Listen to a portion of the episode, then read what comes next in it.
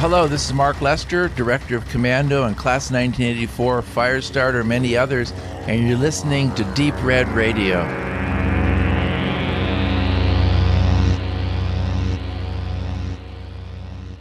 Herzlich willkommen, liebe Hörer, zu unserer Jubiläumssendung in diesem Jahr schon. Ihr hört richtig, die zehnte Sendung, die auch nochmal für euch 120 Minuten umfassen wird.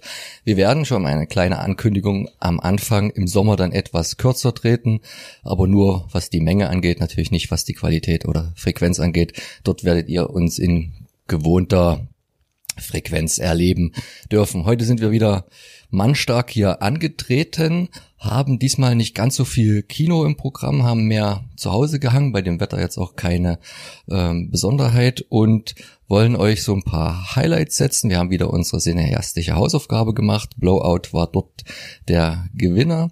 Wir haben ein kleines, auch auf der Werde schwimmen wir mit Game of Thrones Special dabei und äh, einen wilden Mix aus verschiedenen Heimkino-Veröffentlichungen. Ganz alter, fantastischer Stoff um Sindbad siebte Reise Harryhausen, aber auch relativ neue Sachen. Brawl in Cellblock 99, jetzt würdet ihr euch wundern, den hatten wir doch schon, aber wir hatten damals ja nur die geschnittene Fassung sehen können und jetzt hatten wir nochmal das Vergnügen, den ganzen auch uncut machen zu dürfen. Wir haben noch ein bisschen was, was dazwischen liegt und mit Michael J. Fox, die kleinen Lichter der Großstadt und ja, jetzt fällt es mir ein, Kino waren wir doch. Also es ist halt rundum alles dabei. Natürlich auch unsere Medienshow zu Beginn und die aktuelle Ausgabe der Movie Star, der sich denn der Benedikt wieder widmen wird. Stefan hat als nächster das Mikro in der Hand. Wollen wir einfach loslegen? Du hast den Stapel an Medien vor dir in verschiedensten Formen. Ja, ich fange mal, hallo, ganz unkonventionell an mit äh, Richard Stanley und Dust Devil. Der kam 92 raus. Ähm, auch wenn ich weiß, dass unser lieber Tobi da immer sehr ähm, nachdenklich sammelt und nicht immer die ultimativen dicken Editionen kaufen muss und will und sagt, gibt's vielleicht auch aus England günstig, haben wir hier einen Film, den gibt's tatsächlich noch nirgendwo ordentlich, außer auf DVD, die aber oft vergriffen ist.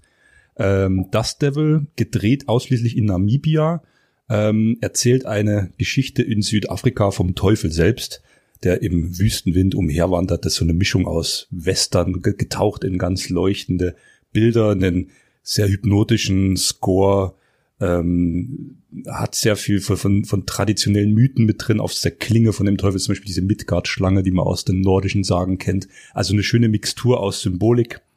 Und da hat Kochfilms tatsächlich eine 5-Disc-Edition rausgehauen, äh, mit dem Final Cut ähm, von Richard Stanley selber eben genehmigt. Es gibt auch eine Workprint-Fassung, die anderen Fassungen alle auf DVD. Ein Haufen Bonus tatsächlich hier drin. Drei Dokumentationen, die Richard Stanley gedreht hat, könnt ihr auf der IMDb nachlesen, äh, zwischen 2001 und heute. Sehr interessant. Äh, einmal in Indien, einmal in Afrika, ganz unterschiedlich, wo der war. Und ein Auszug des Soundtracks ist mit drauf. Eine sehr schöne Edition ist das geworden. Wollen wir dem Sammler ans Herz legen. Und es ist auch ein Film, den es wirklich lohnt, wieder zu entdecken. Äh, zuletzt wollte ich noch sagen, Richard Stanley wird mit Nicolas Cage nächstes Jahr über die Firma, die Mandy gemacht hat, Spectre Vision, äh, H.P. Lovecrafts Color Out of Space verfilmen. Also wird es dieses Jahr verfilmen, nächstes Jahr kommt es vielleicht raus. Von wann ist das Devil? Das Devil ist von 92 und die Edition ist brandneu, die wir hier liegen haben. Die gibt es noch nicht mal im Handel, aber ich habe die natürlich wieder eine Woche eher zugeschickt bekommen. Also wenn ihr die Sendung hört, ist die gerade raus. Super. Benedikt, was hast du so mitgebracht heute? Ich habe heute auf Arbeit in, diesem, in einem schrecklichen Käseblatt gelesen, dass sich Daniel Craig beim Stunt äh, zu James Bond auf, äh, auf Jamaika den Knöchel verletzt hat, in den USA eingeflogen werden musste und wahrscheinlich wird jetzt wieder sich die, äh, die Zeit äh, des Starttermins äh, nach hinten schieben vielleicht vom nächsten Bond-Film, der viele Pannen mit sich bringt, das fiel mir gerade so ein. Und äh, solange ich auf den Bond-Film warten musste, schaue ich mir jetzt jeden Tag einmal den Science-Fiction-Film Galaxina an, den ich mir auf meiner Radtour letztens im, im wunderschönen äh, Müller in Altenburg gekauft habe. Und äh, es handelt sich hierbei um einen Film von 1980, der tatsächlich sehr radikal Star Wars, Star Trek und auch Alien persifliert unfassbar schlecht synchronisiert ins Deutsche, unheimlich albern, äh, mit Effekten, wo man denkt, teilweise, ja, doch, ziemlich gut gelungen und dann aber auf einmal wieder so, uh, das ist so irgendwie Badewanne irgendwie, also äh, ist schon ziemlich krass. Vor allen Dingen natürlich, weil es einer der letzten Filme war von Dorothy Stratton, die ja im selben Jahr von ihrem noch Ehemann mit der Schrotflinte erschossen wurde, aus Eifersucht. Ähm, ja, also ähm, der Film ist ziemlich empfehlenswert für Leute, die echt, äh, ja, kann man gar nicht so genau sagen. Also ich finde den Film eigentlich nicht gut, aber irgendwie hat er was gehabt und eigentlich will ich ihn doch irgendwann mal wieder sehen. Also ich habe, ich werde ihn aus der Sammlung nicht rausschmeißen, weil ich ihn in, bestimmt in 20 Jahren noch mal gucken werde.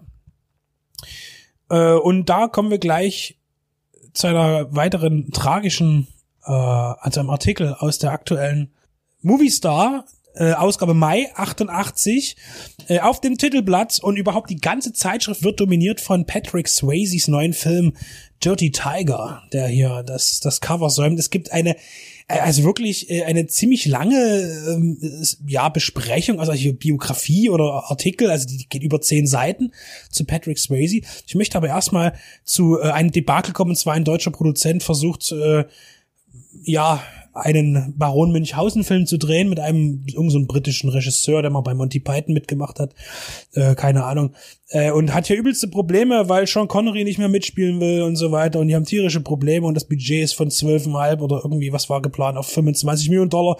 Ziemlich schwierig, ziemlich schwierig.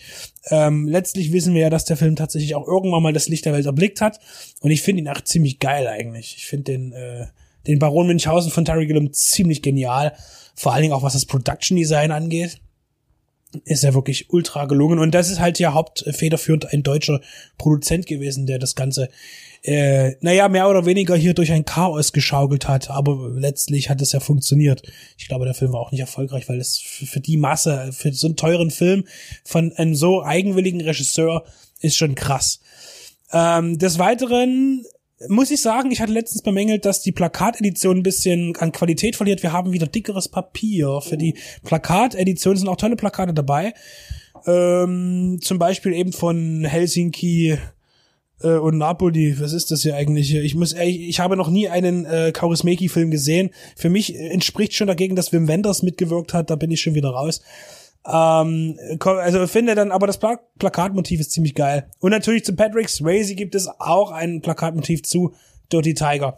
Äh, was ich aber eigentlich, worauf ich Steel Dawn, den Film habe ich mit Patrick Swayze habe ich übrigens auch mal besessen in meiner Sammlung, habe ich aber wieder verbannt, weil der eigentlich ziemlich cool sein könnte, so ein, so ein Endzeit-Ding, ist aber unheimlich peinlich und langweilig. Ich möchte jetzt aber für alle Patrick Swayze-Fans nochmal darauf hinweisen, dass äh, die, dass, dass die Movie Star 100 T-Shirts äh, verlost, ähm, wo ein Gesicht von Patrick Swayze drauf ist. Also dort bitte mitmachen, unbedingt eine Postkarte schicken an die WS Verlagsgesellschaft Redaktion Movie Star Langenberger Straße 427 in 4300 Essen 14. Also hier bitte Einsendeschluss 16, 26. Mai. Ja, und es gilt natürlich das Datum des Poststempels. Ja, also dafür, wer ein Patrick Swayze-Shirt möchte, bitte. Des Weiteren gibt es eine kleine Lobhuldigung auf ähm, das gute Abschneiden bei den Oscars von Der letzte Kaiser. Ähm, riesengroßen Artikel, äh, verhältnismäßig im Vergleich zu Patrick Swayze ziemlich dürftig. Ja, und ansonsten sehr viel äh, Video, zum Beispiel Ur Uhrwerk Orange kam scheinbar erstmalig hm, auf den oder neu dann auf den Videomarkt. Ähm, des Weiteren auch Kampf um Endor und äh, Paul Verhovens äh, Soldiers, wie er im, im internationalen Verleih wohl heißt, äh, Soldat Van Oranje. Habe ich persönlich noch nie gesehen. Du als Verhoeven-Fan hast ihn gesehen? Film. Sehr guter Film. Das war eigentlich die Rolle mit Rutgauer, der ihn dann international, der war in türkische Früchte, glaube ich, schon drin, aber der ihn dann so berühmt gemacht hat, dass es dann mit Flash and Blood und den anderen Sachen weiterging. Wobei das jetzt Quatsch, weil Flash and Blood war ja erst nach Blade Runner. Aber der war der war, glaube ich, vorher. Guck mal, wann der war. Der ist von 77. Ja, genau. Ja, und ansonsten einerlei. Es gibt sogar, äh, ja, wir, wir müssen natürlich auch über Peter Maffay sprechen, der, der nämlich auch mal den Joker gespielt hat in einer hervorragenden DC-Verfilmung. Ähm, äh, BRD 1987.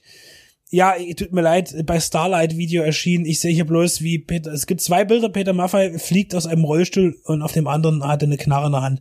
Ich habe keine Ahnung, ich habe den Film nie gesehen. Hat jemand den Joker gesehen mit Peter Maffay? Nee, aber der kommt, glaube ich, jetzt von, von einem Label oder ist gerade neu rausgekommen in, von einem deutschen Label, restauriert. Da sind wir ja richtig aktuell. Aber aktuell war nicht mal die, äh, zum Beispiel West Coast Horror bei dem Film haben die nicht mal ein Foto gekriegt irgendwie äh, für die Zeitung und haben ja einfach nur ein Platzhalterbild integriert. Weiß auch nicht, das ist ein Film von Karl Zwicky. Hervor, hervorragend. Also nur gute Sachen. Gibt es ähm, heutzutage in der Movistar noch Brüste? Im hier Brüste, überall Brüste. Ich sage dir, es ist nämlich auch der Film Topmodel wird besprochen von, na, Heidi Klum? Joey D'Amato. Äh, und da sieht man auch ziemlich prägnant hier ein Paar beim Liebesspiel. Sehr actionlastig übrigens auch, also sehr, sehr viele Actionfilme besprochen, neben Topmodel natürlich. Ich kann das jetzt nicht beschreiben, aber ich habe jetzt dieses Bild gesehen und nur von der Seite und dadurch, dass die Couch genauso körperfarben ist wie die Frau, dachte ich, was hat die denn für eine Wanne vorne dran? Aber das musste ich mir erstmal gerade rücken, um zu sehen, ähm, dass die Frau eine ganz zierliche ist. Guck das mal von der Seite an. Hey, hier, guck mal, die, die ist in der Wanne hier unten. Da ist noch ein Bild. Also zum Thema ähm, Brüste und weibliche Schönheit haben wir ja letztens schon gesagt, da war die Movistar immer weit vorne mit dabei. Jetzt möchte ich nur kurz was dazu sagen, weil wir haben ja, äh, ich habe mich angeboten, ab. ja, Max, hast recht, stimmt. Also wir, wir zeigen das Bild, danke. Eigentlich sieht sie aus, wenn man so sieht wie Max, wie Fuchrohr, finde ich. Aber das ist nochmal eine andere. Das wird spannend für die Leute, die dieses Heft noch haben. Die können da mal ein bisschen rätseln. Okay, um mal wieder ganz ernst zu werden, eventuell nächstes Jahr, dass wir dann mit den alten Ausgaben der Cinema mit reingehen. Da ist übrigens dasselbe, viel nackte Haut. Ich habe ein paar durchgeblättert, das war bei den Filmzeitschriften damals gang und gäbe, dass du da noch freizügiger zeigen durftest. Auf jeden Fall wieder schönes Bildmaterial und eine bunte Mischung. Ich sehe gerade 24 Stunden bis zur Hölle. Jetzt muss ich nochmal fragen, du schreibst ja auch viel für die Deadline mit. Ist das wirklich eine Sache von Darf oder zensiert man sich da eher selbst, weil es nicht mehr so dem Zeitgeist entspricht mit der Nacktheit? Weißt du da was als Redakteur und nicht jetzt unbedingt naja, als also Redakteur von der Deadline bin ich ja nicht, bin ja Autor gelegentlicher, aber ich, ich glaube, dass gesetzt. ich glaube, dass da ich glaube, dass das heute spröder geworden ist, was was Nacktheit zeigen in Öffentlichkeit mit mit Jugendschutz. Also ich glaube, dass die Jugendschutzbeeinträchtigung, die ja nicht gegeben ist bei der Deadline, ist mal schön vorne drauf, eben gerade dadurch gegeben ist, dass du keine explizite Nacktheit sehen darfst oder willst. Wobei, jetzt wo du sagst, kann ich mich erinnern, der Chefredakteur, der Andreas Peter hat mal gesagt, äh, hier so Schmuddelkram und auch es gibt ja auch so, so Softporno-Filme, die aber dann FSK 18 frei sind, die du dann, äh, so, sowas kommt ihm eigentlich ungern rein. Also äh, dann lieber schön Hard Horror und so und auch mit expliziten Bildern, nicht zu gory, aber äh, ja, also ich glaube, mit nackter Haut ist da nicht viel. Also Andreas Bethmann und sein Werk hat's dann schwer in der Deadline. Habe ich aber auch tatsächlich noch nie gesehen, einen Film dort. Passend, wie schon Leute bemerkt haben, dass es eigentlich den richtigen erotischen Film, wir reden jetzt nicht von Porno oder Softporn, in dem Sinne ja gar nicht mehr im Kino gibt. Der ist ja weg, der ist ja komplett verschwunden. Also äh, erstaunlicherweise in einer Zeit, wo es früher Brüder war und äh, die Zensur mehr zugeschlagen hat, war er aktueller und heutzutage, wo man eigentlich relativ freizügig sein könnte, ist er nicht mehr da. Ohne jetzt Benedikt komplett hier das Wort abzuwirken, der war noch nicht fertig äh, wir, sind, wir leben in einer übersexualisierten Gesellschaft und durch dieses ganze YouPorn und Freeporn, was es gibt, ist gerade sowas, dass sich Leute ab 18 bewusst in ein in Kino zurückziehen können und einen, einen gut gemachten, sage ich jetzt mal ganz äh, vorsichtig, erotischen Film gucken können. Die Zeiten sind irgendwie nicht mehr attraktiv. Es ist alles da, das ist ein Überangebot. Danach ist kein Bedarf mehr da. Leider, es, es hat sich da wegentwickelt. Und schließen möchte ich die, die Movistar-Schau mit einem Film, den ich sehr mag, und zwar Der Cop, den man auch bislang immer relativ schlecht bekommen hat. Ich habe ihn tatsächlich in Magdeburg für zwei Euro in einem ANV bekommen, dann irgendwann mal nach langer Suche. Äh, ich möchte jetzt nur sagen, mit James Woods ein ganz toller Cop-Movie, der eins der geilsten Schlussmomentbilder, also es geht eine Sekunde der Moment und der bleibt so lange im Kopf, weil das wirklich so genial gemacht ist. Also nicht, weil das irgendwie besonders äh, brutal oder dramatisch wäre, sondern einfach, wie es gemacht ist, technisch. Super, super Film, kann ich nur empfehlen. Wer ihn findet, sollte ihn mitnehmen. Der Cop. Stefan, du hast was in Buchform noch vor dir zur Abwechslung mal. Ja, lieber Max, ich habe was in Buchform dabei. Und zwar haben wir uns ja heute äh, der cineastischen Hausaufgabe gewidmet. Da hängt das zusammen. Und wenn wir da jetzt übergehen wollen, wir haben ja Blowout als Thema. Gewählt wurde zwischen Raising Kane, mein Bruder Kain von 92 und Blowout von 81, beides Filme von Brian De Palma, von denen wir nicht nur meinen, sondern wissen, sie sind beide sehr, sehr gut. Und ihr habt euch für Blowout entschieden. Und ja, das Buch, da werde ich nachher noch mal kurz drauf einsteigen. Das ist, äh, heißt Cutting Edge, aktuelle Position der Filmmontage. erschienen aktuell im Berz und Fischer Verlag in Berlin. Das ist ein Herausgeberband und äh, Malte Hagener, das ist einer von den bekannteren Autoren, der schreibt über Brian De Palma. Also Malte Hagener hat diverse Bücher auch schon selbst herausgegeben. Und der schreibt über Dionysus äh, 69, über Blowout und über Femme Fatale. Vielleicht drei, wenn man jetzt Blowout nicht so auf dem Schirm hat, eher unbekanntere Filme De Palmas, geht man jetzt mal von Untouchables und Scarface weg. Ja, äh, und analysiert hier sehr interessant technisch, wie diese Filme eben auch bildlich erzählen. Und da gibt's in Blowout einige Szenen, da wäre ich nachher noch drauf zu sprechen gekommen oder wir alle. Äh, mein Einstieg zu Blowout möchte ich eigentlich mal geben. Ich habe neben dem Mediabook, was Tobi auch hier mit dabei hat, die Criterion DVD mir damals geholt, als ich noch studiert hatte, weil ich das, weil ich das Cover so toll fand. Weil man sieht man einen etwas müden John Travolta, wie er in einem äh, Schneideraum sitzt und lauter Filmrollen und Bänder liegen da vor ihm. Das ist also ein Szenenbild, was das Criterion Cover schön vorne mit dran gebracht hat. Also man sieht noch diese, diese Filmhandwerkskunst. Und damit möchten wir jetzt abschließen. Wir kommen ja später noch auf die cineastische Hausaufgabe auf Blowout mehr zu sprechen und wünschen euch jetzt viel Spaß mit dem restlichen Programm.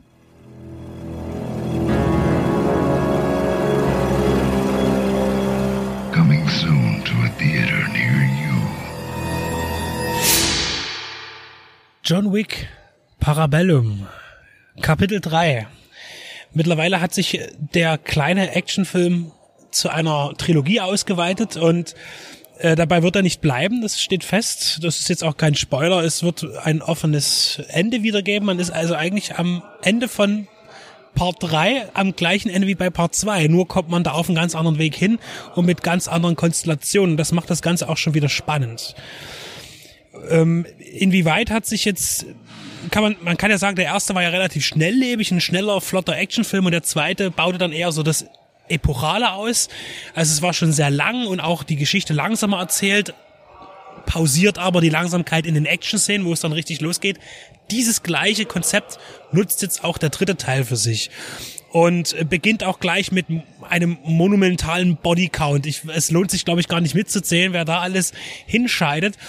Äh, und jetzt sind wir hier ganz klar bei dem Punkt, der Film ist wieder ab 18 freigegeben, wie der zweite, und das ist definitiv zu Recht geschehen. Und das ist tatsächlich so, dass schon in der ersten richtig großen Action-Szene, wo äh, Keanu Reeves als John Wick gegen ein paar äh, ja, Asiatin kämpfen muss, das zieht sich wieder ewig hin und es tut so weh dazu zu gucken, weil alle so viele Schmerzen erleiden müssen. Und genau das ist es ja eigentlich, was ja tatsächlich diese Filmreihe ja so interessant macht und was für mich auch ist, man lacht viel zu viel ähm, bei, bei Schmerzen und Gewalt in diesem Film, was vielleicht auch bedenkenswert ist, aber trotzdem hat es mir großen Spaß gemacht, nun diesen Film zu sehen.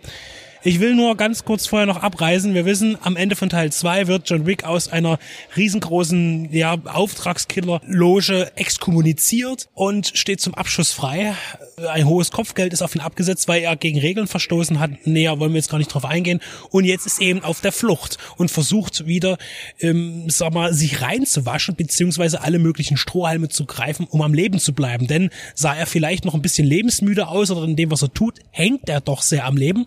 Das sagt er auch in dem Film, in einem äh, prägnanten Dialog ganz deutlich und will nun wieder zurück in sein Leben und muss dafür auch einiges auf sich nehmen. Und dahin pflastern Leichen seinen Weg, um einen alten Italo-Schinken zu bemühen. Ja, Leichen ist ein gutes Stichwort. Ich hatte mir eigentlich vorgenommen, ich fange an mit Zählen.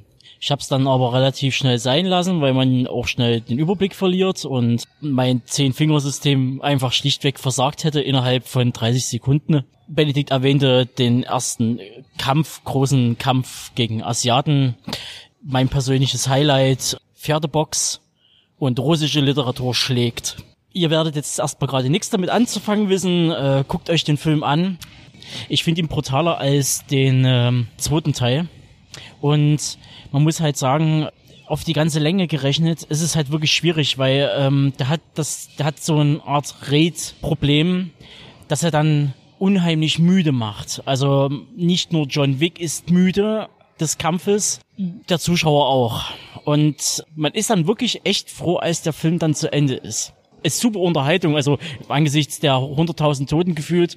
Ein anderer Punkt, der ein bisschen tricky ist, ist für mich das eine oder andere zu oft verschossene CGI-Blut. Da hätte ich mir gewünscht, Practical, es gibt einen Haufen Practical und es gibt auch sehr gutes CGI, was gut verpackt ist.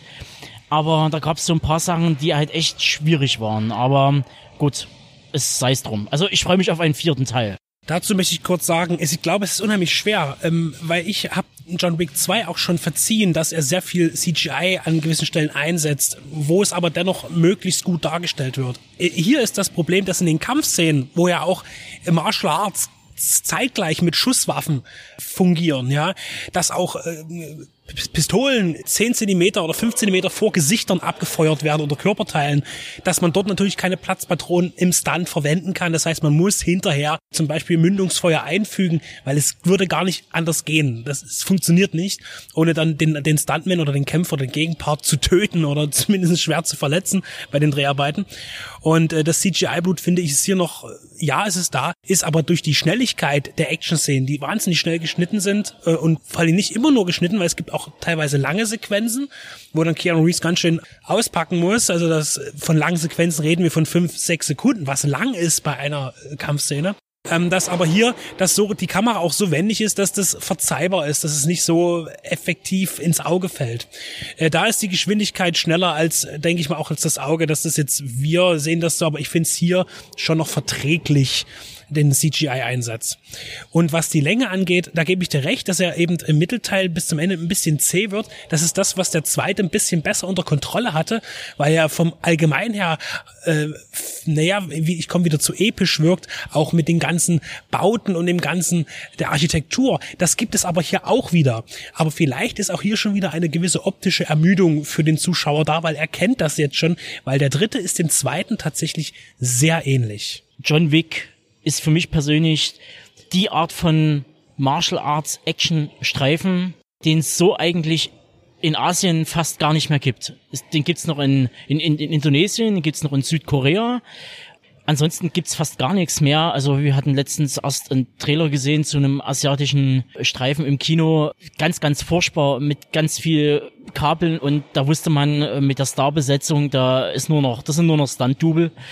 Hier ähm, wurde viel eingesteckt, es wurde halt massig trainiert und ich denke mal, wer schon mal die Trainingssequenzen von John Wick für den ersten Teil gesehen hat von Keanu Reeves, der irgendwie ein Jahr lang auf so einer Shooting, auf so einer Shoot-Ranch von dem Regisseur noch persönlich äh, dort war und dort gelernt hat, ist schon Wahnsinn. Genauso wie die am Ende vom dritten Teil im großen Finale gibt's kleines Detail, einfach die Nachladesequenzen von der Pumpgun. Also das ist einfach so derart flüssig. Ich möchte nie wissen, wie oft ihr das geprobt habt und wie oft er sich, keine Ahnung, gefühlt irgendwie die Finger zermehrt hat dabei. Also das ist echt tricky. Also sieht auch klasse aus. Es ist ein, es ist ein Blut- und Blei-Ballett. Im wahrsten Sinne des Wortes. Sehr technisch in der Ausübung der Action, das stimmt, sehr strategisch, ein bisschen Heroic Bloodshed mit drin auf jeden Fall. Und deshalb Erinnerung an das alte Hongkong-Kino, das es heute eben nicht mehr gibt und eben, wie du sagst, Indonesien, auch noch Thailand ein bisschen mitmischt. Tony Ja wäre noch zu nennen, aber auch die, das hatte ich vor kurzem schon mal gesagt, an anderer Stelle, es lässt ganz schön nach und deswegen ist es interessant, dass gerade Amerikaner das jetzt weiterführen äh, mit, äh, mit der John Wick-Reihe. Und das ist wirklich gute Action, ähm, wo ich eben viel verzeihe, weil sie einfach dennoch so, so maskulin ist und so dermaßen durchtrainiert, wie du schon sagst, auch überall ständig Bewegung und in den Action-Szenen, das ist wirklich Ballett, da hast du recht.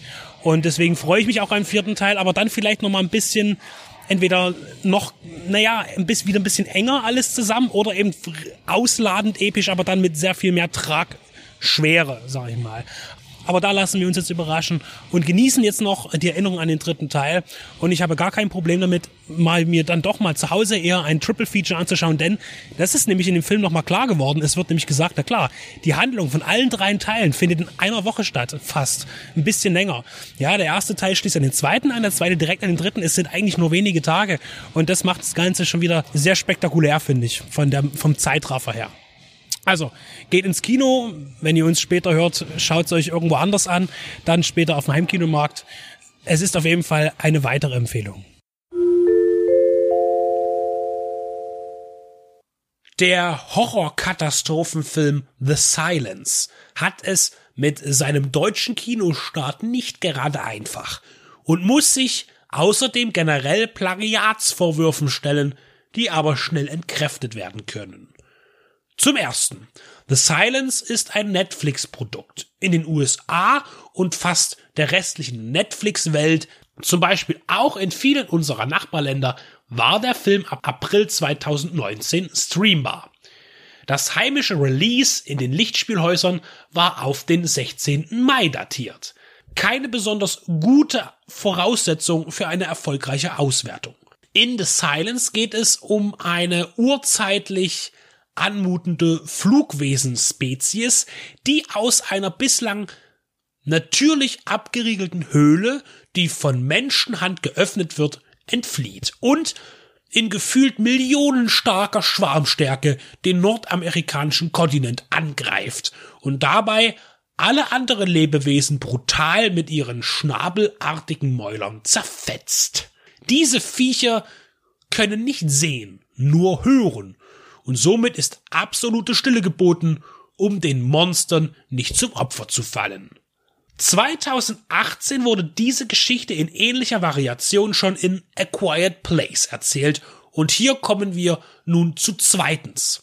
The Silence liegt einem Roman zugrunde von Tim Laban.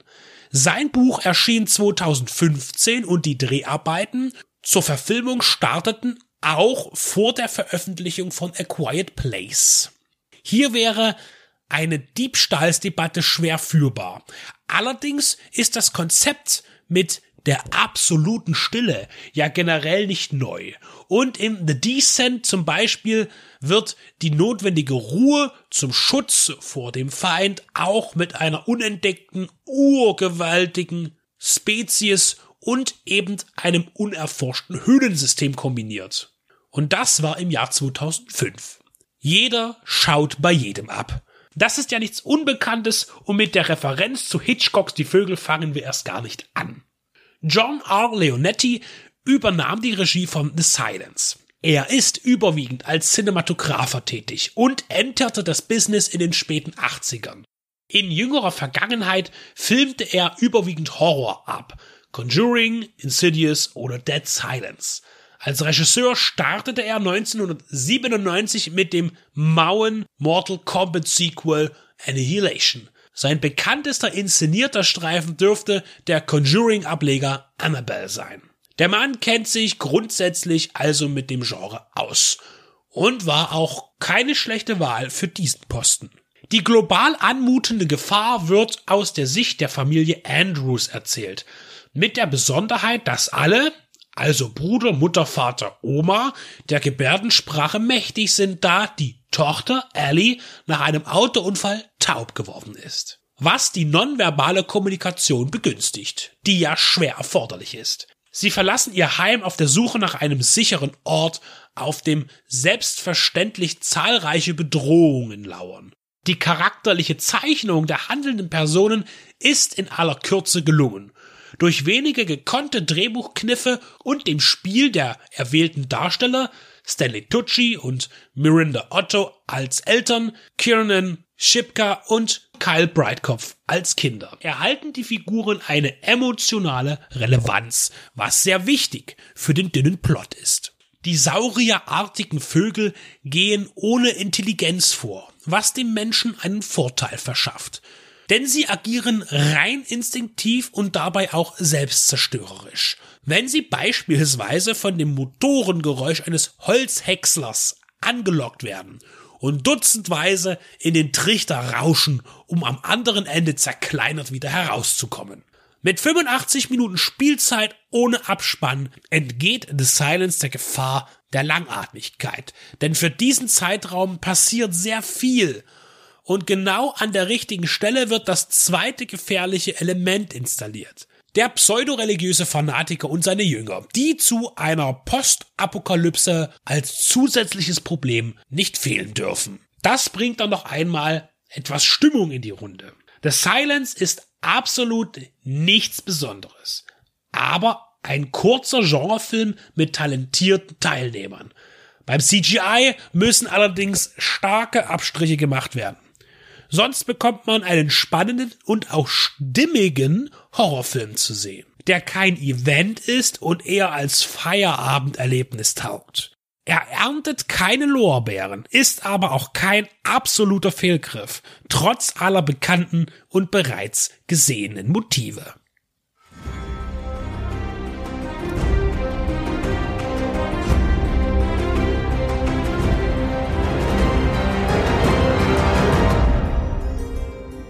Ja, herzlich willkommen zu Nightwatch FM. Obwohl es ja eigentlich schon gar nicht mehr passt, weil die Nachtwache gibt's ja nicht mehr. Deshalb kommen wir zum finalen Podcast Game of Thrones Staffel 8. Und wir werden jetzt in den nächsten 20, 25 Minuten oder so ein bisschen sprechen über Game of Thrones an sich als äh, Gesamtüberblick zur Serie, wie wir die empfunden haben. Wir haben sie alle äh, gesehen. Wir werden ein paar Worte verlieren zu Staffel 8 und höre dann noch im Anschluss noch unser ein, zwei Minuten Fazit von jedem zum Finale. Also wir stehen jetzt am Punkt der Aufzeichnung vor der letzten Episode, die wir noch nicht gesehen haben, die auch noch nicht Genau. ausgestrahlt wurde. Ja. Und bei Game of Thrones, wir werden jetzt nicht auf Inhalte eingehen und dir erzählen von Anfang an, worum es ging. Ich denke, die Leute, die sich das anhören, werden wissen, worum es geht. Es ist ein, ein grob gezeichnetes, fantastisches Mittelalter, das sich vieler Fantasy ja, Elemente bedient, aber auch äh, versucht sehr realistisch in, in der in der Zeichnung der der Königshäuser, die dort herrschen, zu sein. Und auch hier hatte sich ja der der Autor ähm, George R. R. Martin äh, auch an den britischen oder europäischen Königshäusern äh, vergangener Zeiten orientiert, also an allen Intrigen, die da gespannt wurden und äh, Verhochzeitungen, äh, ja, wenn dann eben die Kinder miteinander verheiratet werden, um Frieden zu stiften oder scheinbaren Frieden und dann eben wieder nur Meuchelmörder äh, hervorbringen und so weiter und so fort. Also ein riesengroßes äh, politisches, durchaus politisch interessantes Schlachtengemälde, dieses, äh, die, die Buchreihe, ich möchte so beginnen, ich meine, ich habe die Bücher ja auch gelesen, äh, bis zu dem Punkt, wo es eben nicht mehr ging, kann sagen, dass die ersten sechs Bände im deutschsprachigen Raum, das sind ja die drei im Original, das heißt, in Deutschland war ja die Veröffentlich Veröffentlichungspolitik äh, ja sehr großzügig, man hat große Buchstaben gewählt und deshalb sind die Bücher sehr dick geworden und man hat sie gesplittet immer. Das heißt, äh, ein Band im Original sind zwei Bände in Deutschland gewesen. Und bis zum dritten Band im Original und sechsten in der deutschen Veröffentlichungspolitik war es wirklich super spannend. Also ich, ich selber als sehr langsamer Leser, ja, äh, der jetzt nicht Bücher verschlingt, habe hier in einem Rekordtempo wirklich gelesen. Und, äh, und das sind ja auch wirklich immer so eine, so eine 800er Seiter sind das ja. Und äh, die habe ich auch wirklich weggeprügelt, weil das wirklich hervorragend geschrieben und in dem Fall auch übersetzt ins Deutsche wunderbar funktioniert immer spannend und immer dann, wenn das Kapitel wechselt und eine andere Person beleuchtet wurde, äh, denkst du, oh Gott, warum jetzt, also richtige Cliffhanger auch schaffte in dem Buch. Und deswegen hat es mich am Anfang als Serie so ein bisschen enttäuscht. Die erste Staffel fand ich noch so ein bisschen mau. Das ist so ein bisschen, naja, äh, obwohl ich das vielleicht bei der Zweitansicht dann auch noch mal revidiert habe ein bisschen. Dennoch fand ich, dass die erste Staffel die, die, des Epochalen des Buches nicht gerecht wurde äh, in der er im ersten Band, sich dann aber schnell angepasst hat und dann ja eben das Phänomen, dass diese Serie auch immer noch begleitet ist, dass die Serie schneller war als der Autor und letztlich ja die Serie ohne vollendetes literarisches Werk fertiggestellt wurde. die erste Staffel kann man ja schon fast eher so als ähm, Testbubble sehen und dass es mit der zweiten Staffel dann letztendlich weiterging. Der Writers Room ist äh, sehr gut gewesen, muss ich leider auch so sagen. Ähm, Im Gegensatz zu anderen Serien, äh, die in demselben Zeitraum rauskamen, wo man halt merkt, so, äh, da scheint es keinen roten Faden zu geben. Ähm, die Autoren sprechen nicht miteinander und genauso wirkt dann auch die Serie. Ist bei Game of Thrones nicht passiert. Was man schon so ein bisschen so als kleines Fazit für die Serie, was ich da schon so reinwerfen kann, das hat sich aber schon bei unseren letzten Podcasts äh, zu Game of Thrones ja schon ein bisschen rauskristallisiert, dass man dann in den letzten zwei Staffeln halt extrem durchrusht und dass denen auf die Füße fällt, dass man einfach die Zeit aus dem Augen verloren hat und man hätte einfach das bisschen besser timen müssen und zwar über die komplette Serie, dass das dann am Ende nicht so gehetzt wirkt. Also da wurden dann eben halt die Wege sehr, sehr kurz. Also ähm, früher hast du am Anfang der Staffel gefühlt, wurde ein Rabe losgeschickt und der dann zur letzten Folge erst ankam, wo er hin sollte und jetzt äh, Cut, eine Sekunde später da. Das fällt halt äh, schon extrem auf, dann sind halt eben diese vielen kleinen Sachen zwischen den Protagonisten die halt eben abhanden gekommen sind, also diese kleinen Mini-Story-Stränge, die kleinen Mini-Questen, die sind halt alle weg. Es geht halt wirklich ähnlich wie bei Herr der Ringe. Letzter Teil, Rückkehr des Königs. Äh, es geht aufs große Finale zu, seit anderthalb Staffeln und man merkt halt, dass man halt Gas gibt und man versucht jetzt wirklich alle Stränge irgendwie noch schnell zu Ende zu bringen, auch wenn es ja überalt ist. Ich darf mich auch mal kurz zu Wort melden. Ähm, Stefan Schnee ist mit dabei, auch mit Bild. Ich habe es ja beim Nightwatch FM Staffel 6 oder 7 nicht geschafft. Ich finde, dass die Serie, ich habe die Bücher nicht gelesen, ich habe einen Band zu Hause, weil mich das Thema der Krähen sehr interessiert hat und auch die Story um Ar Arya, bevor man am Schluss jetzt wusste, wie wichtig sie vielleicht doch noch werden könnte und äh, vor allem das Haus aus äh, Schwarz und Weiß, was ja im Buch ein bisschen anders beschrieben ist. Das hat mich sehr interessiert, deswegen habe ich in das Buch reingelesen. Sehr schön geschrieben, hat wirklich eine tolle Sprache, der George Martin, wie du gesagt hast, Benedikt. Ich finde, dass die Serie gerade in der Mitte, die mittleren Staffeln, obwohl sie sehr interessante neue Figuren aufgezeigt haben in, in vom, vom Setdesign und auch von der Erzählweise einen Durchhänger hatte. Ich fand die ersten beiden Staffeln bis zur dritten Staffel sehr episch. Gerade also die Bilder in der ersten Staffel, die haben total gezeigt, was Fernsehen sein kann. Das du eigentlich im Kino hättest zeigen müssen. Diese Bilder, wie die auf Gebirgskämmen, wie, wie in Herr der Ringe lang marschieren. Ähm, echte Sets gebaut. Äh, Studio hast du wenig gesehen. Also es wurde immer wieder gezeigt, wie sie in irgendwelchen großen Ebenen lang marschieren, ob das Wüste war oder Berge. Und ich gebe dir recht, Tobi, dass das jetzt mit Staffel 7 und 8 äh, gerusht wurde, dass man schneller zum Ziel kommen wollte.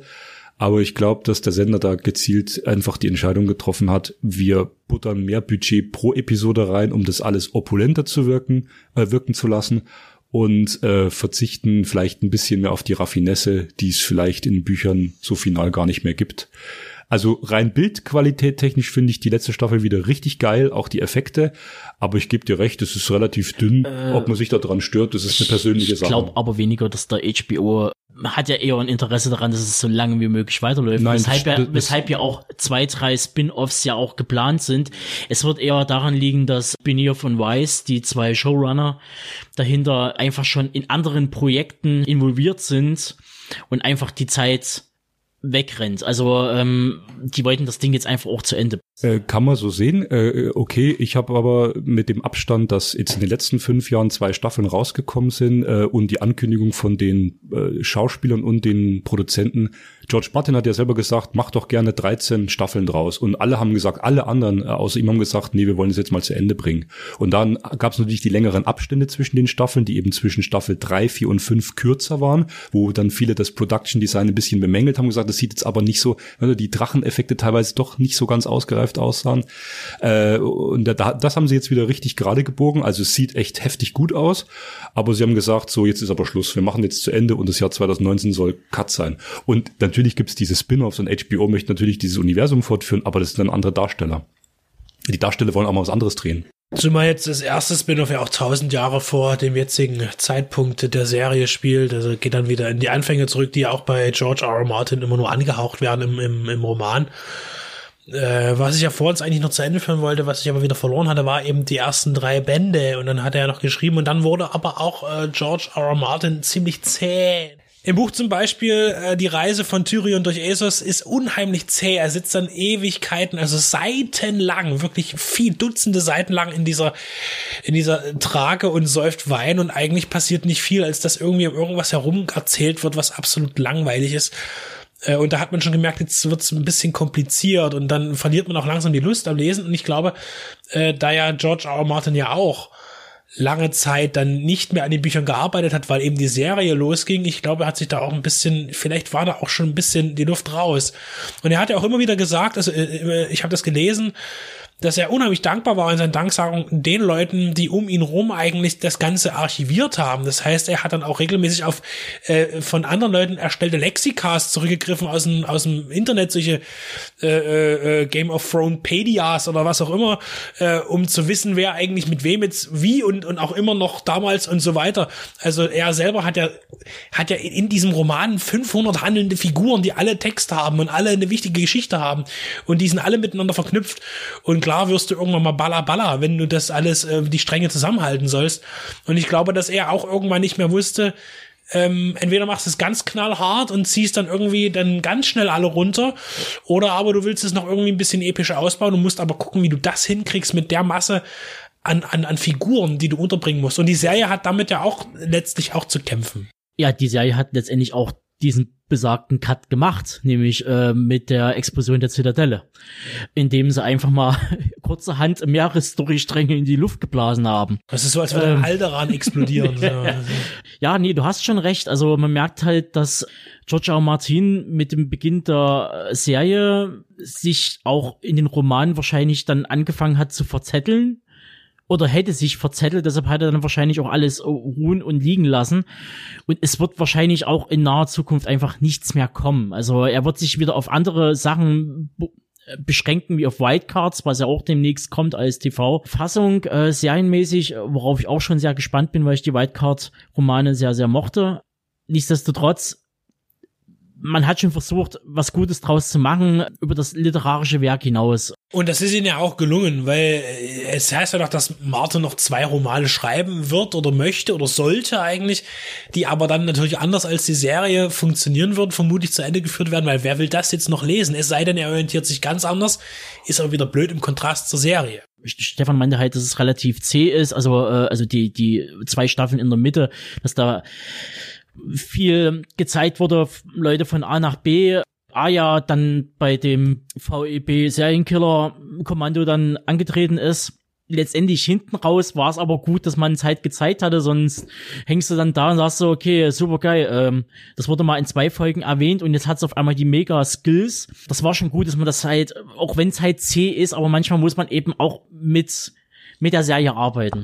Da gebe ich dir recht. Und das mit der Serie arbeiten hat mir sehr viel Spaß gemacht, aber es gab einfach bestimmte Episoden in der Mitte, die haben mich sehr begeistert, dass man wie gesagt äh, auch von dem äh, Tom, äh, jetzt muss ich richtig aussprechen, Vlajitna, ein deutscher Darsteller, der den Meister des Hauses von Schwarz und Weiß Erstmals habe ich ihn erlebt in die die Rettungsflieger, da hat er mal einen Sanitäter gespielt. Also wenn ich die Chance habe, ihn mal zu begegnen, dem würde ich mir alle meine Game of Thrones Teile signieren lassen.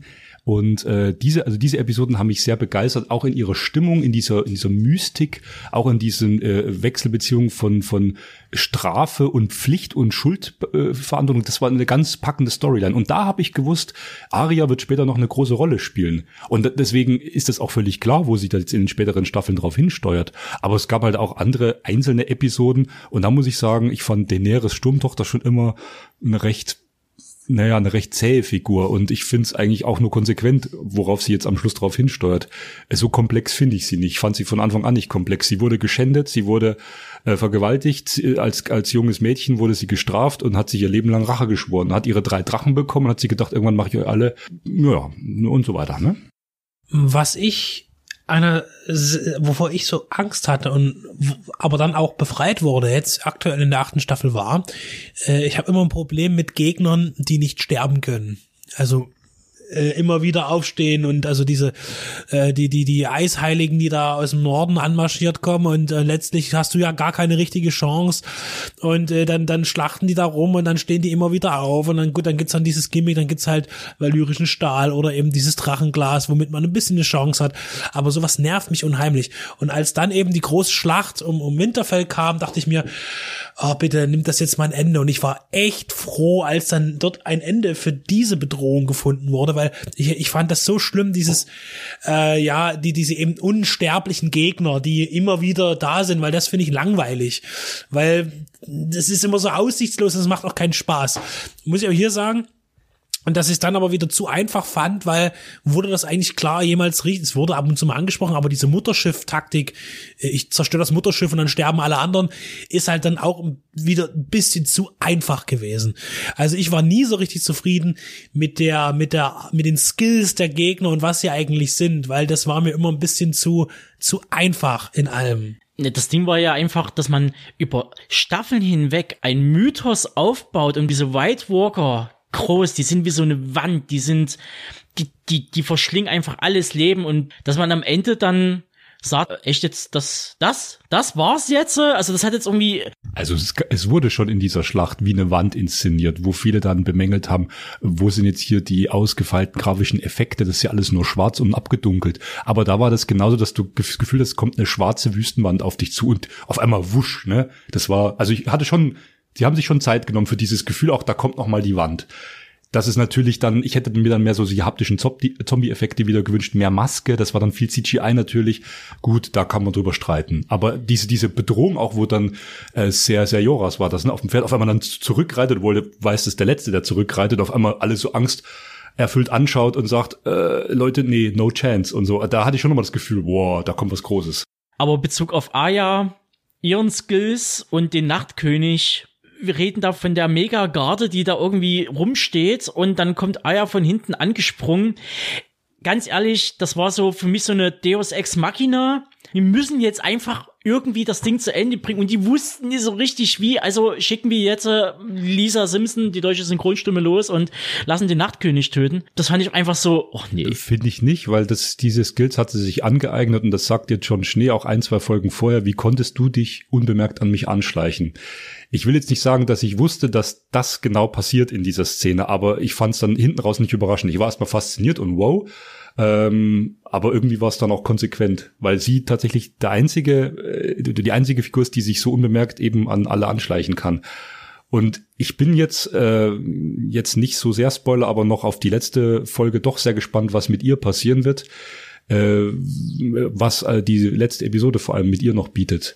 Ob das jetzt ein pathetischer Abgang wird, ob das, äh, ob sie noch mal Skills zeigen darf, ob sie doch noch mal eine, eine finale Entscheidung bringt weil 70 Minuten werden ja noch erzählt. Also ich finde, Arya ist die interessanteste Figur und Gruß an dich, Tom, hast fein gemacht. Ja, sowas wie zum Beispiel Sansa hat auch viel, viel dramatische Sachen erlebt, ist mir dann aber hinten raus, die war jetzt nie der große Sympathieträger, das war schon am Anfang nicht so und das war auch, in der Mitte hat sie natürlich dann durch äh, Ramsey, da hat man natürlich dann Mitleid gehabt, so was dir alles da widerfahren ist und äh, durch Joffrey ist aber letztendlich, bleibt die relativ blass, die bleibt bleibt sehr unterkühlt und sehr, sehr unnahbar. Also man, man, man fiebert nie mit und ähm, ist es eigentlich egal, was sie da oben in Winterfell dann treibt. Ähm, das, das sah dann bei Arya anders aus. Mein Herz hängt immer noch an Tyrion. Auch wenn ich halt keinen großen Bezug eigentlich zu ihnen hab, aber halt Tyrions in Anführungsstrichen bester Freund, also hier äh, der Flüsterer sozusagen. Sein Abgang, der hat mich dann schon irgendwo berührt, weil jeder versucht jetzt in der achten Staffel mit dem Arsch an die Wand zu kommen. Und man kriegt mit, dass einfach dieser Weg, den Daenerys Stormborn geht, nicht funktioniert. Ich kann ihren, die dann letztendlich macht, diesen kompletten Ausraster und äh, das ist komplette Abfackeln und wir, sie vernichtet den eisernen Thron, Punkt. Den kriegt den halt niemand. Kann ich nachvollziehen. Und ihr habt mich jetzt alle komplett hintergangen. Also äh, ihr habt einen Schwur geleistet, dass ihr mich begleitet. Jetzt kommt ihr an und kommt alle mit euren, ja, aber ich will das und ich will das und nein, Punkt aus. Ich möchte nur sagen, dass es tatsächlich einer der zärtlichsten Momente der ganzen Serie war, wo dann Tyrion am Ende nochmal Wahres berührt mit der Hand, äh, bevor er in Flammen aufgeht. Das ist das, was du gemeint hattest, ja. Ähm, wenn wir das jetzt diskutieren wollen, noch ganz kurz, äh, ich kann mich, ich kann mich, oder ich glaube, es geht ja nicht darum, sich in sie reinzuversetzen. Wie gesagt, ich fand sie die ganze Serie schon blass. Ich finde, sie ist eine äh, eine Präsentationsfläche für der Wahnsinn, der aus einem kleinen Kind geboren werden kann. Sie ist am Schluss letztlich die Tyrannin, vor der sogar äh, Cersei Angst hat. Und Cersei hat vor niemandem Angst, das wissen wir, weil sie einfach die abgefieseste ist. Aber da kriegt sie große Augen und das ist eigentlich, das ist der Verlust der Menschlichkeit. Die Serie erzählt am Schluss davon, ich sag's ja immer wieder gern, es wäre einfach besser gewesen, der Nachtkönig hätte gewonnen. Das war schon, das war auch immer der, der Blick von dem, äh, wie heißt der Bruder von John Schnee, der im Rollstuhl sitzt, der Kleine? Das war schon immer der Blick von Bran, wenn er dann zu John sagt, es ist deine Entscheidung, ob du es ihm sagst. Hätte es John nicht gesagt oder hätte Arya den Nachtkönig nicht besiegt, wäre mehr Frieden auf der Welt gewesen. Jetzt haben wir wieder das totale Kriegschaos und das spiegelt einfach nur die Natur des Menschen wider. Es ist unglaublich konsequent, wie die Serie am Schluss umgeht und all die liebgewonnenen Fans, die jetzt sagen, es gibt jetzt schon so Ankündigungen, die Serie geht den Bach runter und die Zuschauerzahlen gehen zurück. Ja, das ist Ähm, immer dann dieses, dieses, äh, dieses ja, ist ja- Angst vor, vor dem Schluss. Ist, irgendwie. ist ja auch egal, aber oder die jetzt sagen, die Figur Daenerys ist mir nicht mehr sympathisch und so. Ich, es ging, ging glaube ich, nie darum, dass sie sympathisch war. Sie hat früher schon Leute abgefackelt. Sie hat sich zu einer Tyrannin entwickelt. Und die Serie zeigt das jetzt in aller Konsequenz. Ich fand es unglaublich mutig und hart, was da gezeigt wurde. Und äh, alles andere wäre irgendwie nicht logisch gewesen im, im Zuge der ganzen Serie. Ich fand das sowieso immer sehr erschreckend, dass sie ja die absolute Diktatur wollte und, und wie jeder Diktator sagt, ja, also meine Diktatur wird besser als jeder andere und wir werden alle in Frieden zusammenleben und äh, am Ende tun sie doch Leute internieren am Ende. Ähm, das wäre bei ihr dann auch nicht anders Der gewesen. neue Hitler. Im Aber Übrigens äh, ist da wieder die Verbindung zu Jack Finney, wollte ich bloß sagen. Es ist nämlich genau das gleiche, Body Snatchers oder ähnliches. Äh, Der, der Nachtkönig äh, will eine Welt schaffen ohne Emotionen letztlich, also äh, wo, wo alle Wesen nur ja dahin dümpeln, aber eben auch nichts empfinden. So. Und deshalb wäre natürlich das Ende auf diese Art und Weise das All Man Must Die Konzept und dann ist, steht hier der, der, der kalte Typ da rum und sagt, ich habe gewonnen, wäre natürlich dann äh, äh, sehr der Invasion nahe. Genau. Aber ich auf jeden Fall bin ich jetzt auch gespannt auf das Finale. Es wird, äh, es wird einfach schon der Epilog sein, weil da gibt's einfach nicht mehr viel zu erzählen. Es äh, sind viele Leute weg, verschwunden, ausgelöscht und im Groben und Ganzen kann man, glaube ich, schon fast sagen, zusammenfassend, Game of Thrones hat eine Qualität als Gesamtserie, die ich im Kino vermisse. Dinge losgetreten hat, gewisse Qualitäten und dass man sagt so, okay, man muss einer Serie auch längerfristig Zeit geben, sich zu entwickeln und nie einfach sagen, nach zwei Staffeln, wir drehen jetzt den Hahn ab und das war ein schönes Experiment, sondern einfach mal äh, gedeihen lassen. Das würde ich mir auch wünschen, dass, äh, was du ganz am Anfang von unserem äh, Podcast jetzt angesprochen hast, diese Testbubble der ersten Staffel war aber das Entscheidende für HBO, weil die Zahlen äh, kontinuierlich in den Himmel stiegen. Und auch mit Staffel 2 und 3. Es, es gibt ja diese Grafiken, wo jede Staffel nach oben steigt. Äh, du kannst es machen mit einem Stoff, der das hergibt, der relativ schnell ein Fandom um sich schart, wo in dem Fall gar nicht so viele jetzt vorher die Bücher so hypten, einige schon, aber tatsächlich erst durch die Serie das ein globales Phänomen wird. Ich würde mich auch freuen, dass es die Qualität der Serien in Zukunft steigert. Ich würde mich weniger freuen, wenn das Kino äh, dagegen noch mehr verblasst, sondern sowas gehört auch ins Kino. Äh, Und das war ja auch das mit, mit den Schlachten, wo ich gesagt hatte, da haben sie eben das ganze Budget dann einfach in, in die Optik, in die Ausstattung gepulvert und haben gesagt, Writers Room war mit Staffel, keine Ahnung, sechs, sieben beendet. Wir wissen, wo es hingeht. Wir machen unser Ding. Und die kurzen Andeutungen von George Martin, wie das Ende einiger Figuren verlaufen könnte, die haben den D.B. Wise und David Benioff halt ausgereicht und gesagt, okay, so grob bringen wir die Geschichte zu Ende. Das war's dann. Und dann ist gut. Aber es war ein tolles Erlebnis, es waren tolle neun Jahre. Und ich muss jetzt noch mal eins gestehen, es war wirklich eine Serie, die meine Frau und ich jede Folge, wo wir immer heiß waren, wo wir gesagt haben, wann kommt endlich die nächste Folge? Ich würde diese Serie als den Straßenfeger bezeichnen, was nur so Serien wie Twin Peaks geschafft haben, früher halt in den Anfang der 90er. Das war ein richtiger Straßenfeger. Jeder wusste, wenn eine neue Game of Thrones äh, Folge kommt, der hat die geguckt.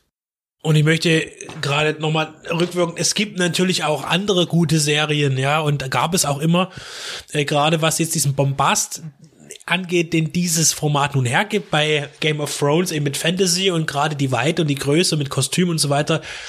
Äh, Es gibt ja aber auch noch die kleineren Serien, die eben das nicht brauchen, weil sie in realistischen Gefilden an, angesetzt sind. Also es ist so, natürlich hat, wurde hier eine neue Qualität, das stimmt, geschaffen im Fernsehen, aber es gab immer hochqualitativ gute Serien zwischen all dem vielen Mist, den es auch gab. Mir fiel jetzt schon wieder da ein, so halt diese Minimalismus eben, ich muss ja immer wieder The Shield erwähnen, die Serie, die ich alle zwei Jahre gucke, weil sie mich so begeistert, immer wieder, auch von der Charakterentwicklung her die ja auch, man könnte sagen, fast ähnlich verläuft wie in Game of Thrones teilweise, wo Menschen sich komplett umkehren und ihnen Dinge widerfahren, ähm, die man niemals hätte geglaubt. Äh, also nur dahingehend, ja, auf jeden Fall darf man Game of Thrones völlig zu Recht als Meilenstein innerhalb des Bezahlfernsehens, was auch immer, äh, sehen. Aber es ist ja ein Fernsehformat und hat aber finde ich dennoch aber jetzt das das Storytelling oder irgendwas jetzt nicht wirklich neu erfunden, aber auf Nein, jeden Fall natürlich nicht. auf eine neue Ebene mitgehoben. Aber Serie im, im Genrebereich, also gerade im Fantasy-Bereich, was ja fast eher so ein Ding ist, was man eher mal so in den, in den 80ern und in den 90ern mal so hatte und dann eher so eher mäßig bis schlecht war.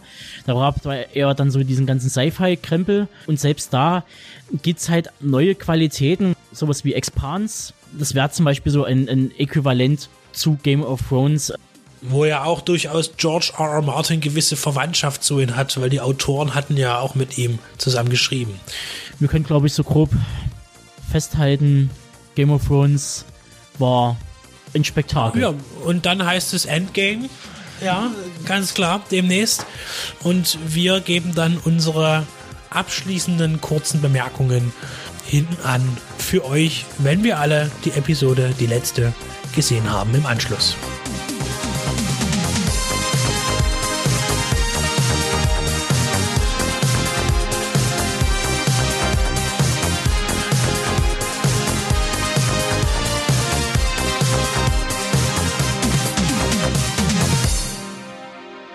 Ich halte es kurz und knapp, da Stefan am Ende etwas ausführlicher wird und es schlichtweg zu noch größeren Übersteigungen käme. Mir hat das Finale gut gefallen und irgendwie hatte ich es ja auch so ein bisschen schon kommen sehen. Der Wahnsinn fand durch Johns tragische Tat rein aus Liebe zu Daenerys und dem Volk von Westeros ein Ende, für das er büßen muss. Man kann fast schon sagen, Game of Thrones findet zu alter politischer Stärke beziehungsweise Bürokratie zurück. John ist das Bauernopfer, der zur Nachtwache verdonnert wird. Bran wird durch eine Abstimmung aller noch bestehenden Häuser zum neuen Regenten gekrönt und Aya macht sich auf, um das Ende der Welt zu sehen oder zumindest das, was hinter Westeros liegt. Also ich kann mit diesem schon sehr herzlichen und versöhnlichen Ende auch Abschied von der Serie nehmen. Trotz meiner ein, zwei Kritikpunkte, wobei das Moment Zeit immer noch am schwersten wiegt, bleibt mir nach neun Jahren und 73 Folgen bester Unterhaltung verbunden mit Freud und Leid nur ein dickes Dankeschön an HBO, Benioff und Weiss und dem kompletten Team sowie dem Cast auszurichten. Und damit gebe ich ab an Benedikt. Ja, Game of Thrones ist zu Ende. Finale Episode der Staffel 8. Serien, die lange andauern, haben es manchmal nicht einfach, ein passendes Ende zu finden. Mir fällt immer ein, als bestes Beispiel für ein positives Ende ist für mich immer noch auch The Shield, eine Serie, die jetzt nicht unbekannt mir sehr gut gefällt oder auch Sopranos. Und in Game of Thrones gab es ja nun über den die Ausstrahlungszeitraum unheimlich viel negative Kritik von irgendwelchen Fans, die nicht zufrieden waren mit der Entwicklung von Charakteren und ähnlichem. Ich finde, das Ende der, also ich finde generell, die achte Staffel ist eine gute Staffel. Und die letzte Folge fühlt sich tatsächlich komisch an, weil sie sehr, sehr viel mehr diplomatischer endet, als ich mir das gedacht hätte. Das heißt, natürlich gibt es den einen oder anderen Aha-Moment, wo man denkt, oh, das ist jetzt aber passiert, na, das ist aber nicht so schön oder das hätte ich gar nicht erwartet, unbedingt. Aber letztlich ist das Ende einfach nur logisch und konsequent. Und hinten raus auch tatsächlich nicht ganz so vollendet, wie es hätte sein können. Auf jeden Fall, wie Tube es schon vorher sagte, taugt eigentlich tatsächlich die letzte Episode mehr als Epilog. Denn die ganz große Schlacht war ja in der vorletzten Sendung, in der fünften Folge, ja schon passiert. Und nun wird noch einige Grausamkeit klar werden. Man stellt sich die Frage, ist denn so nach dieser Schlacht, nach der endgültigen Schlacht eigentlich alles schon zu Ende? Welchen Weg wird ähm, Danny Targaryen noch gehen? Und wie verhält sich nun John eigentlich? Und ich finde, hier ist man einen interessanten Weg gegangen, der sich durchaus akzeptieren lässt und den man auch akzeptieren muss, denn schließlich sind wir und auch die Fans keine Drehbuchautoren der Serie und wir haben nicht zu entscheiden, wie es weitergeht. Ich bin ganz zufrieden, ich habe kein Problem mit der letzten Staffel und ich finde, formvollendet ist es tatsächlich, auch wenn mir das schwer über die Lippen kommt, ein Fernsehmeisterwerk gelungen mit dieser Serie. Und nun kann man eben nur abwarten, was da noch kommt, denn letztlich das Spin-off, also das tausend Jahre vorher spielen soll, was jetzt gerade in die Planung oder schon Vorproduktion geht, das wird spannend. Und ich denke, rein theoretisch hat sich hier HBO auch am Ende, wie gesagt, der achten Staffel ein Hintertürchen offen gelassen. Eine der größten TV-Serien, wenn nicht die größte überhaupt, ging soeben zu Ende. Game of Thrones bot für mich, euer Stefan alias Stefan Schnee, bis zum Schluss, bis zum letzten Serienbild bedeutungsschwangere, ikonenhafte und eindrucksvolle Bilder, die superb schonungsloses Spektakel und durchdachte Diversität miteinander verbinden konnten. Als scheinbar unausweichlichen Nebeneffekt bewerte ich manches Raunen, ja die Aufschreie von Hardcore-Fans der Serie mit einem Stirnrunzeln, denen Game of Thrones zum Ende hin zu unbefriedigend wurde. Mich hat die Serie von Anfang bis Ende zufriedengestellt und glücklich gemacht. Ich bin froh, sie ab 2015 nachgeholt, aufgeholt und seither in Echtzeit miterlebt zu haben. Die Macher haben eine komplexe Geschichte um Machtgefüge in zumeist kinoähnlichen Bildern auf unsere heimischen Bildschirme gebracht, haben in nicht wenigen Momenten eine gewisse Qualität von Fernsehästhetik neu definiert. Zum Ende hin wurde Game of Thrones auf seine Essenz destilliert. Sechs Folgen, a zumeist 75 Minuten. Das sind sechs kompakte Filme für sich, der Spielfilmcharakter brach sich endgültig Bahn. Im Wechsel durfte ich zurückgenommene Ruhe, Findung, auch Wiederfindung und Zerfall einzelner Figuren erleben. Ich muss zugeben, mit Ausnahme einiger weniger Figuren bot die finale achte Staffel eine gehörige Intensität an Figurenpsychologie, an Charaktertiefe, die nicht zuletzt in jeder geraden Episodenzahl bestens fesselte. Die Folgen 1, 2, 4 und 6 erzählten befriedigend viel über die einzelnen Figuren, dann die virtuose Verbindung mit der besonderen performativen Kraft dieser Bilder, voran in The Bells, Episode 5, 5 und The Long Night Episode 3, die fast ausschließlich durch energetische Bilder begeisterten, die ich selbst im Kino lange nicht mehr erlebt habe. Die letzte Folge bietet noch sehr viel, vor allem die ultimative Frage nach Macht, Alte Strukturen werden schließlich gebrochen, nicht durch Daenerys, sondern durch das Feuer ihres letzten verbliebenen Drachen, wodurch der eiserne Thron schmilzt und als Symbol zu existieren endet. Diversität definiert bis zum Schluss. Der größte Krüppel von allen wird zum König ernannt. Zukünftig soll dieser Titel weiterhin erwählt werden. Grundsätze der Demokratie erblicken das Licht im Land aus Eis und Feuer. Die Rolle des neuen Königsrats scheint wichtiger denn je.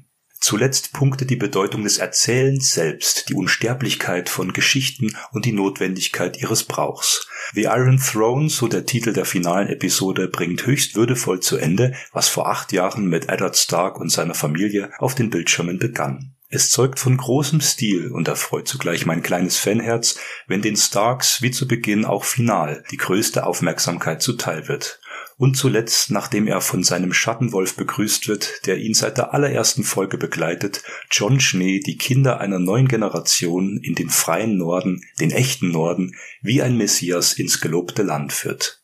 Das ist der Stoff, aus dem die Helden sind. Für mich stimmen die Schauwerte und Qualitäten von Game of Thrones bis zum Schluss und in der finalen Staffel haben sie meiner bescheidenen Meinung nach ihren Höhepunkt erreicht. Hallo, hier ist der Benedikt von Deep Red Radio.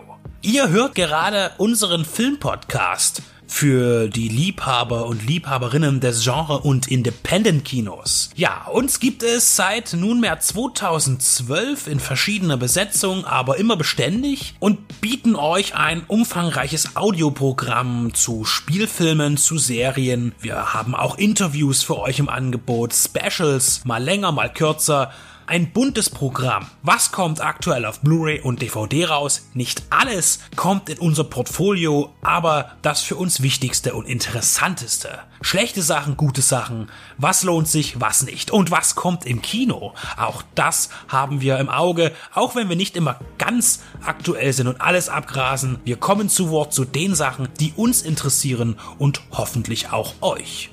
Besonders auch Randerscheinungen sind uns wichtig, Low-Budget-Filme und darunter. Filmkritik und Analyse sollen nicht Langeweile bedeuten, sondern auch ein bisschen Spaß machen. Und wir bemühen uns, stetig Information und Unterhaltung zusammenzubringen. Ob wir es nun alleine tun, in Einzelbesprechungen oder aber gemeinsam in unseren Shows. Wir berichten auch gerne vom großen Rummel auf den Filmfestivals, Sehen konnte man und wird man uns auf dem Cinestrange Cineways Filmfestivals, auf dem Fantasy Filmfest der Journale oder dem Hardline Kino Extrem. Vor unseren Mikrofonen unterhielten wir uns mit John Landis, John Glenn, Sam Furstenberg oder auch John Huff Des Weiteren auch Darstellern wie Charles Rettinghaus, Toby Jones, Dieter Laser oder Klaus-Theo Gärtner. Beziehungsweise auch Menschen, die hinter dem Ganzen stehen, Label- und Programmchefs. Wir möchten auch in der Zukunft mehr mit Gastautoren kooperieren oder mit kollegialen Blogs gemeinsame Sache machen. Dazu könnt ihr euch gerne bei uns melden, wenn ihr mitmachen wollt oder selber einen Podcast habt oder einen Blog und Interesse an einer Interaktion habt. Es geht uns allen um die Liebe zum Kino und zum Film und nicht um die Konkurrenz. Unser Team besteht aus Benedikt Wilken, Stefan Jung, Tobias Kloppisch und Maximilian Scholz. Wir sind kostenlos, aber nicht umsonst. Aber gerne freuen wir uns auch jederzeit um Unterstützung, sei es im Internet durch Klicks und Likes, durch das Weiterverbreiten, durch Teilen, durch die Mundpropaganda und wem das Ganze auch noch vielleicht den ein oder anderen kleinen Euro wert sein sollte, darf das gerne per PayPal bei uns auf der Seite spenden. Denn wir sind nicht werbefinanziert, sondern wir finanzieren uns selbst. Das heißt, alles kommt aus unseren eigenen Taschen, aus unseren Erwerbstätigkeiten und das tun wir auch gerne. Nur jede Unterstützung wird begrüßt. Über 140 Stunden bekommt ihr mittlerweile bei uns und das sind knapp 1000 Filmbesprechungen, Serienbesprechungen oder Interviews, Features und Berichte. Das ist eine ganze Menge und das wird auch noch mehr. Also kommt auf unsere Seite, kommt zu iTunes und wo ihr uns auch immer findet, unterstützt uns, hört uns, liebt uns.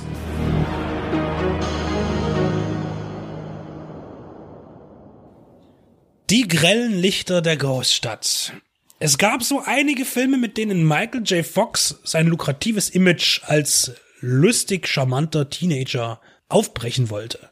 Mit der langlebigen Sitcom Family Ties, Familienbande und den Unterhaltungsfilmen Zurück in die Zukunft, Teen Wolf oder Das Geheimnis meines Erfolges spielte er sich in der Rolle des attraktiven, aber als Außenseiter platzierten Heranwachsenden in ein festgemauertes Erwartungskonzept.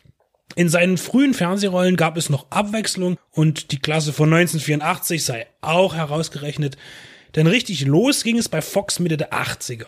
Zwischen all den viel beachteten, meist komödiantisch angehauchten Filmen betrat er ernsteres Terrain.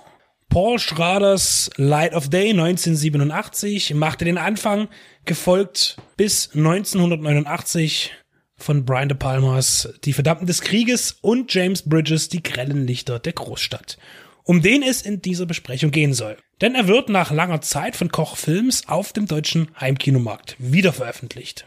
Jamie sieht in seinen biederen Anzug fehlplatziert aus in der Großstadt-Disco, in der er tatsächlich sofort auffällt als ungewöhnliches Teil eines Nachtclub-Puzzles.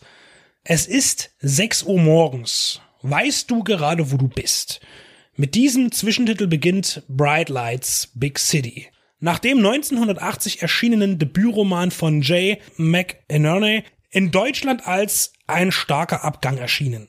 Wo Jamie steht, ist ihm wirklich nicht bewusst. Eigentlich will er Autor werden, doch bislang arbeitet er als Faktenchecker für ein New Yorker Magazin.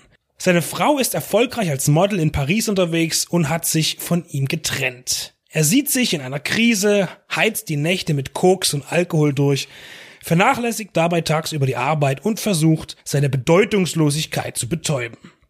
Das Ziel dieser Geschichte ist es, dass Jamie zum Ausgangspunkt seiner Unzufriedenheit findet und überwindet, dass er alles und jeden nur nicht sich selbst die Schuld an seiner Situation gibt. Einen fesselnden Spannungsbogen gibt es nicht in die grellen Lichter der Großstadt, was das Drama aber nicht langweilig macht. Man hofft mit Jamie, dass er zurechtkommt. Er sehnt einen körperlichen und seelischen Zusammenbruch beim fortschreitenden Verfall, damit er sich neu orientieren kann. Und Michael J. Fox zieht als Charakter Jamie in die Handlung und bringt uns tief in das Leben eines traurigen und sich selbst bemitleidenden jungen Mannes hinein. Neben Fox treten Kiefer Sutherland, Phoebe Cates und Tracy Pollan auf. Mit Tracy, die Fox bereits von den Dreharbeiten zu Familienbande kannte, entstand eine Romanze, die in einer langen Ehe mündete. Visuell sehr ergreifend und unerwartet, wenn man den Film erst sichtet, ist eine Traumsequenz, in der Jamie mit einem Ungeborenen im Mutterleib spricht. Grund dieses Traumes ist ein immer wieder auftauchender Zeitungsbericht über ein Baby, das noch in einer Frau ruht, die im Koma liegt. Drastischer wird dieser Bezug dann in der Auflösung von Jamies Problemen. Der von Sidney Pollack mitproduzierte 80er Jahre Bestandsaufnahmefilm einer sich suchenden Twins-Generation ist immer noch intensiv und überzeugt mit einer authentischen Umsetzung. Die 90er Jahre gingen dann eher lustig für Michael J. Fox weiter, aber er bewies, dass ihm das Drama gleichfalls liegt, was einem guten Komödianten ohnehin leichter fällt, als einem durchweg dramatischen Darsteller, der versucht lustig zu sein. Nur war er in den anspruchsvolleren Werken nie so erfolgreich und er mischte bei Gelegenheit das Witzige mit dem Tragischen, wie beispielsweise in Peter Jacksons The Frighteners. Kochfilms hat sich wieder einen in der Masse älterer DVD-Veröffentlichungen verloren gegangenen Klassiker ausgesucht, der eine neue Bühne verdient und dringend gebraucht hat. Wir sind zurück äh, im doppelten Sinne und zwar wieder im Zellenblock 99 zusammen mit Vince Vaughn. Brawl in Zellblock 99. Wir hatten schon mal kurz reingeschaut, gekürzt reingeschaut, der Benedikt und ich und euch das dann auch mitgeteilt. Wir waren trotzdem der Meinung gewesen, dass es ein sehr guter Film ist, den wir gesehen haben. Wir waren uns beim Besichtigung der gekürzten Fassung gar nicht so sicher, wo der jetzt wie doll geschnitten ist, bis man dann danach hörte, da kommt noch mal was an Cut raus, was jetzt auch veröffentlicht worden ist von Cape Light. Vielen Dank nochmal dafür, auch für das zur Verfügung Verfügung stellen des Mediabooks. Jetzt haben wir das alle nochmal geguckt oder der Stefan erstmalig ähm, geguckt, sind immer noch der Meinung, dass es ein sehr guter Film ist, der durch die Kürzungen nicht zwingend schlechter geworden ist, weil es schon ein Film ist, wo die Gewalt eine Rolle spielt, aber wo es nicht zwingend darum geht. Also er funktioniert auch ohne, aber wir haben jetzt natürlich ein Gesamtwerk gesehen, wie es der Regisseur auch vorgehabt hat. Wie waren jetzt deine Einschätzungen, die Unterschiede der beiden Fassungen? Was hat das für dich ausgemacht? Als allererstes möchte ich sagen, dass Brawl in Cell Block 99 für mich jetzt zu den Filmen zählt, für mich persönlich, die ich mit einem gewissen Abstand ohne Unterlass angucken kann. Ich habe das gemerkt, ich habe den Film jetzt, äh, nachdem ich die gekürzte Fassung gesehen habe, dann eben, ich weiß, wie viel waren es, zwei Monate später nochmal gesehen und fand keine einzige Sekunde von diesem Film, obwohl ich die Szenen noch alle genau im Kopf hatte. Ich wusste noch ganz genau, wann was passiert, weil mich das so fasziniert hat, der Film. Und ich fand es nicht einmal langweilig, den dann nochmal zu sehen und zu wissen, was passiert. Das ist so das Leon, der Profi-Konzept. Ich weiß jede Sekunde auswendig aus diesem Film, aber ich kann ihn immer wieder oft gucken, weil ich ihn einfach wunderbar finde, wie er gemacht ist. Und und jetzt könnte ich äh, den Brawl auch schon wieder gucken. Ich hätte kein Problem damit, heute Abend mir den Film nochmal anzuschauen, weil ich ihn wirklich großartig finde. Und äh, spannend fand ich eben bei dem Übergang in die Uncut-Fassung, dass der Film natürlich in an bestimmten Stellen sich sehr drastisch nochmal erhöht, steigert. Ich erinnere mich jetzt ich kann es gar nicht so sehr in Verbindung bringen, weil es handlungstechnisch nicht re relevant ist, was rausgeschnitten wurde eben. Ähm, und es entstehen auch keine Logiklücken aus den Kürzungen heraus. Aber visuell tut's noch mal ganz schön hochschrauben, denn also auch vom Empfinden her, denn ich, ich weiß bloß diese eine Szene, wo Vince Vaughns Charakter einem Widersacher aufs Gesicht tritt und diesen dann über den rauen Boden ähm, so einen halben Meter über diesen Betonboden schiebt so mit viel Druck und das Geräusch und das Gesicht dazu. Man sieht zu jeder Zeit, dass diese Effekte künstlich sind. Es ist nie realistisches Effekt machen. Es war wahrscheinlich auch immer der Ansporn der Macher, das muss unecht aussehen, aber das ist scheißegal. Denn wie dieses Gesicht dort, wie so ein Pfannkuchen breit gedrückt wird und dann schön über die, das ist richtig übel langgezogen wird und es tut mit jeder Faser weh, dazu zu gucken. Und dann wiederum das völlig, und das ist eigentlich das Drastische daran, man blendet dann wieder auf einen Vince Vaughn, der, ja, das habe ich jetzt halt gemacht. So, also völlig unbeeindruckt von seiner eigenen Tat, von dieser Brutalität. Und es tut wirklich weh, bei diesen Sachen zuzugucken. Und es sind so drei, vier Momente, glaube ich, wo man sagt, boah, ist das übel. Und es sagt, genau da ist es halt rausgeschnitten worden. Und äh, es macht natürlich den Film noch mal besser. Also beziehungsweise die ungekürzte Fassung schlechter, was sie nicht zu einem schlechten Film macht.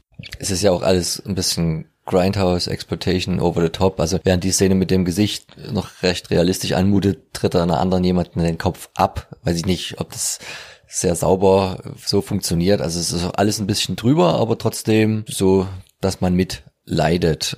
Ich finde das, was Benedikt gesagt hat, ich habe den Film ja jetzt auch schon zweimal gesehen, der Film hat eine sehr äh, intensive Kraft und adressiert dich als Zuschauer gerade in diesen ungekürzten Szenen nochmal sehr. Er baut ja lange auf diese Charakterstudie hin, dass dieser von Vince Vaughn gespielte Typ ein Lehrer, ein trauriger, ein kaputter Typ ist, der dann doch noch eine Aufgabe bekommt, um seine Familie zu beschützen und dafür bewusst durch die Hölle geht. Das ist vielleicht auch so ein Problem bei der FSK gewesen. Der Film ist ja Spio geprüft. Wir dürfen noch über ihn sprechen. Das ist alles noch im Rahmen bisher. Dass hier Gewalt als letztes mögliches Mittel dargestellt wird. Es ist ja von vornherein klar, der Typ muss in den Knast und muss Leute killen, um seine Familie zu retten. Das wird relativ schnell abgesteckt. Und dann ist der Film, wie du schon gesagt hast, ja ein Exploitation-Film und zeigt das auch. Und, und zeigt es auch bewusst ne, und blendet das nicht aus.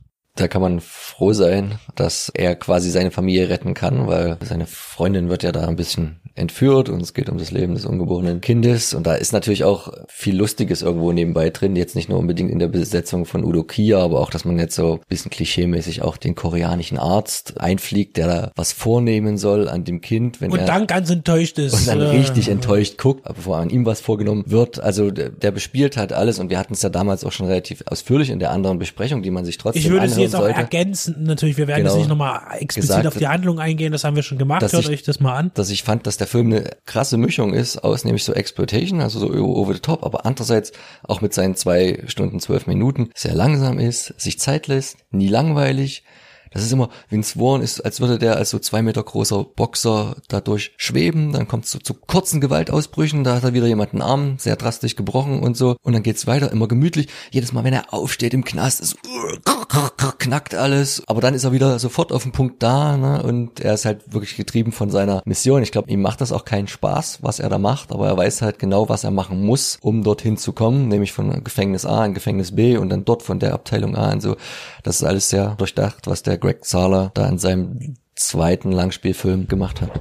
Wir waren von der gekürzten Fassung begeistert. Wir sind es umso mehr von der ungekürzten Fassung. Beide Varianten sind zu genießen. Natürlich ist immer der Ansporn, die ungekürzte Fassung zu sehen, die den Film natürlich noch auf eine ganz andere Ebene hebt, beziehungsweise eben eigentlich nicht darauf hebt, sondern eigentlich tut sie ja die gekürzte Fassung eben drunter schaufeln. Ungebrochen sind wir guter Worte zu diesem Film und empfehlen ihn ein zweites Mal völlig zu Recht und auch in Zweitveröffentlichungen als ungekürzte Fassung mit attraktivem Bonusmaterial auch wieder im schönen Mediabook erschienen. Schön auch deshalb, weil es sich wieder haptisch dieses raue, äh, nicht dieses glatte Äußere, sondern wieder das raue, wie wir das schon bei Colors hatten, äh, bei der einen Auflage. Und das fässt sich sehr schön an, äh, das auch das Mediabook und das ist ja auch wichtig. Da, da hebt sich's momentan auch so ein bisschen ab bei Cape Light von den vielen anderen Mediabooks. Also jetzt nicht von den inhaltlichen, sondern wirklich äh, vom, vom, vom haptischen her. Deshalb ungebrochen empfohlen von mir sowieso, weil ich den Film wirklich riesig finde. Ein wirklich großer, poetischer, gewalthafter Rachefilm. Dragged Across Concrete ist das nächste Projekt von ihm, wo auch die Vom komplette Regisseur. Die, naja, aber Auch- auch die komplette auch. Hauptdarstellerie, da spielen sie alle wieder mit. Warren, Johnson, Carpenter, Kier. Also da hat sich eine Gruppe gefunden, oder ich weiß nicht, ob sie gleich so mehr Verträge, Mehrfachverträge abgeschlossen haben, plus Mel Gibson noch obendrauf, 160 Minuten, es wird also noch elegischer und sicher auch wieder gewalttätig und so ein Blick bisschen auch die, in die amerikanische Psyche der, naja, nicht ganz gut betuchten Schicht, wie es ja dann oftmals so spielt. Und wir Ich, sind de sehr ich denke, ne? worauf wir jetzt auch nicht eingehen, das sind, falls das jemand interessiert, das sind ja auch immer die Rassismusvorwürfe gegenüber dem Regisseur und seinen Arbeiten, den Zweien bisher. Äh, dazu wollen wir jetzt nicht so weit ausholen, weil das ist äh, ein Thema, da ist auch viel mit Meinung und da muss man auch ein bisschen amerikanisches Jetzt kennen und auch Geschichte und Verlauf und so weiter. Ähm, da kann man nicht einfach mal ganz schnell so eine, eine schnelle Meinung sich zu bilden. Da muss man schon auch ein bisschen hinter die Kulissen gucken und auch vielleicht auf den Werdegang der Menschen und so weiter. Ich persönlich sage jetzt nur eins, dass ich während des Sehens dieses Films keine außerordentlichen rassistischen äh, Sachen gesehen habe, die ich nicht in, schon aus ähm, normalen amerikanischen Actionkino kenne, dass eben der Weiße dann eben, es ist nun mal ein relativ weißes Kino, das amerikanische. Es gibt eben dieses Nischenkino dann für Schwarze und für Weiße oder dann eben auch mal die Sachen, wo man aufeinander trifft. Äh, aber es ist nichts explizit, was, wo ich sage, das wäre jetzt ein rassistischer Film. Und wer dort noch vielleicht ein bisschen mehr wissen will, kann ja auch noch mal in das Booklet reinlesen von dem Mediabook. Das wollte ich noch mit anmerken, bloß dass wir es nicht nochmal ausreißen, weil das ist ein Thema, das geht ins Unendliche. Irgendwann wird in dem Film gefragt, geht's dir gut? Und er antwortet, ich bin nicht tot. Und das fasst den Film anfangs, glaube ich, noch ganz gut zusammen. Auf jeden Fall eine Empfehlung, auch zum zweiten Male, erst recht jetzt von uns, das Mediabook von Cape. Sinbad befindet sich mit seiner Verlobten, der Prinzessin Parisa, auf dem Weg nach Bagdad, wo die Heirat vollzogen werden soll. Als sie auf dem Seeweg unterwegs an der Insel Kolossa Halt machen, geraten sie unversehens in einen Konflikt mit einem riesigen menschenfressenden Zyklopen. In einem mörderischen Kampf können sie das Ungeheuer mit der Hilfe des Magiers Sokora besiegen, der dafür einen Djinn aus einer Wunderlampe beschwört. Allerdings geht die Lampe verloren, als das Schiff des Magiers sinkt und er mit Sindbads Mannschaft gezwungenermaßen nach Bagdad segelt. Als sein Wunsch nach einer baldigen Rückkehr nach Kolossa, um die Lampe zu finden, vom Kalif von Bagdad abgelehnt wird, greift er zu einer drastischen List. Er schrumpft Prinzessin Parisa in eine feenhafte Größe. Sindbad, der Verzweiflung nah, bittet Sokora um Rat. Und diese weiß Abhilfe. Mit der Schale eines Eis des Riesenvogels Roch könnte Parisa zurückverwandelt werden.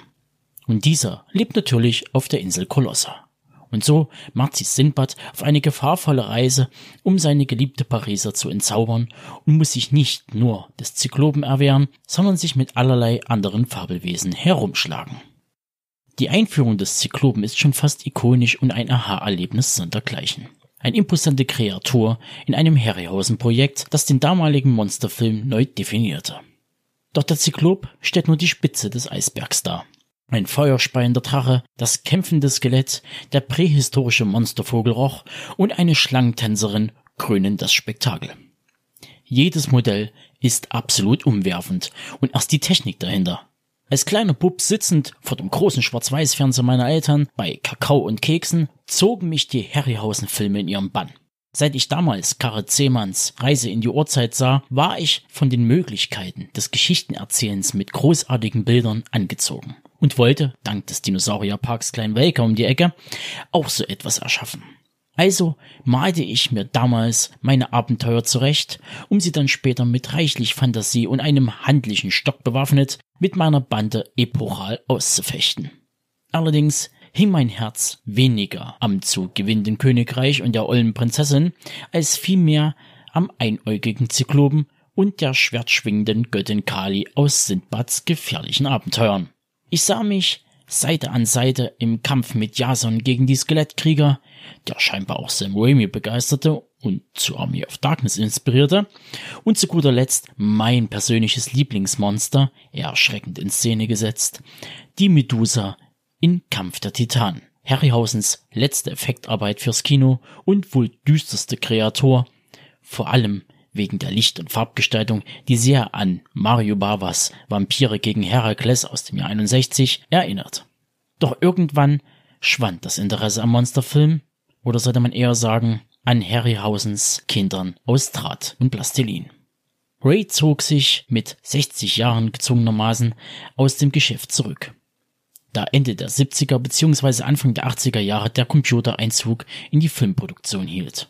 Sein Erbe jedoch ist unvergessen und wird liebevoll von der Ray und Diane Harryhausen Stiftung gepflegt, restauriert und für die Öffentlichkeit aufgearbeitet. Wer mehr dazu wissen möchte, darf gern auf unser wirklich sehr hörenswertes Interview mit den Kuratoren der Sammlung John Walsh und Connor Haney aus dem Jahr 2016 zurückgreifen. Doch schwenken wir zurück auf Sindbads siebte Reise. Ein kleines Detail, das mir erst so richtig während der Recherche aufgefallen ist, nämlich dass man den Abenteurer und Seefahrer in unseren Breitengraden mit D, also Sindbad, schreibt und spricht, im Englischen man sich jedoch auf die Variante ohne D, also Sinbad, einigte. Der Name ist indo-iranisch-persischen Ursprungs und bedeutet Wind des Sind oder Herr des Sind. Beides mit D geschrieben. Mit Sind ist dabei der Indus gemeint, ein über 3000 Kilometer langer Fluss bzw. Seeverbindung zu den islamischen Ländern. Tja, und schon habt ihr wieder was bei Deepred Radio dazugelernt. Harryhausens achte Langfilmarbeit läutete zugleich mit seiner Weiterentwicklung der Dynamation eine Wende im Effektkino ein.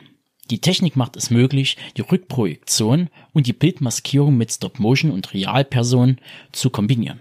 Während die Arbeiten an dem Film The Beast from 20.000 Fathoms in Deutschland zu sehen als Dinosaurier in New York oder Panik in New York, erprobte er dieses Verfahren und führte es in Sindbads siebter Reise zur Vollendung.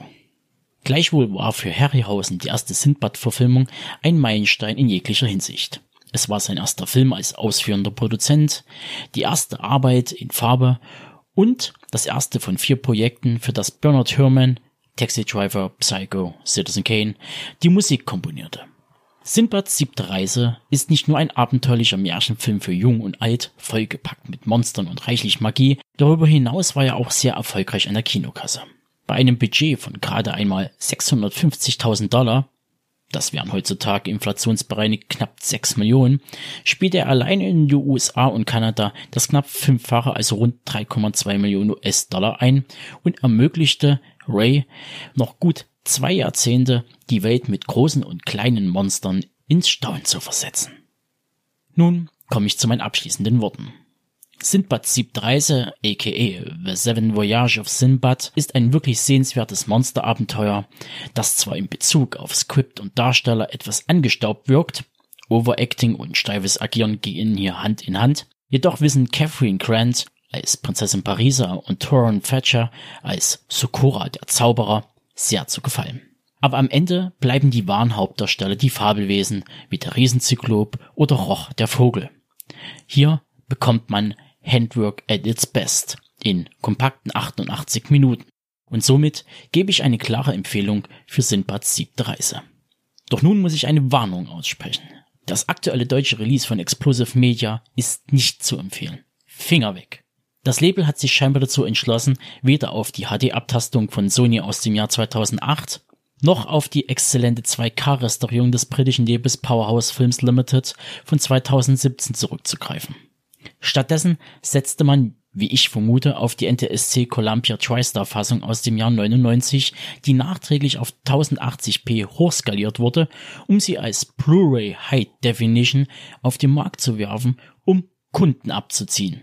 Es ist eine Beleidigung für das Auge und da muss man noch nicht einmal Cineast, Filmnerd oder Fachmann sein, um das zu erkennen. Weich gezeichnet, dunkel und grau kommt das Release daher. Es fehlt an einer Farbkorrektur, dem natürlichen Filmkorn und einem Mono-Audiospur. Und über das nicht vorhandene Bonusmaterial lege ich den Mantel des Schweigens. Ich hoffe inständig, dass irgendwann ein würdiges Release den Markt erobert. Vielleicht kann sich ja Cape Light, Turbine Medien oder gar Koch Media, der große Bruder von Explosive Media, der Harryhausen Retrospektive annehmen.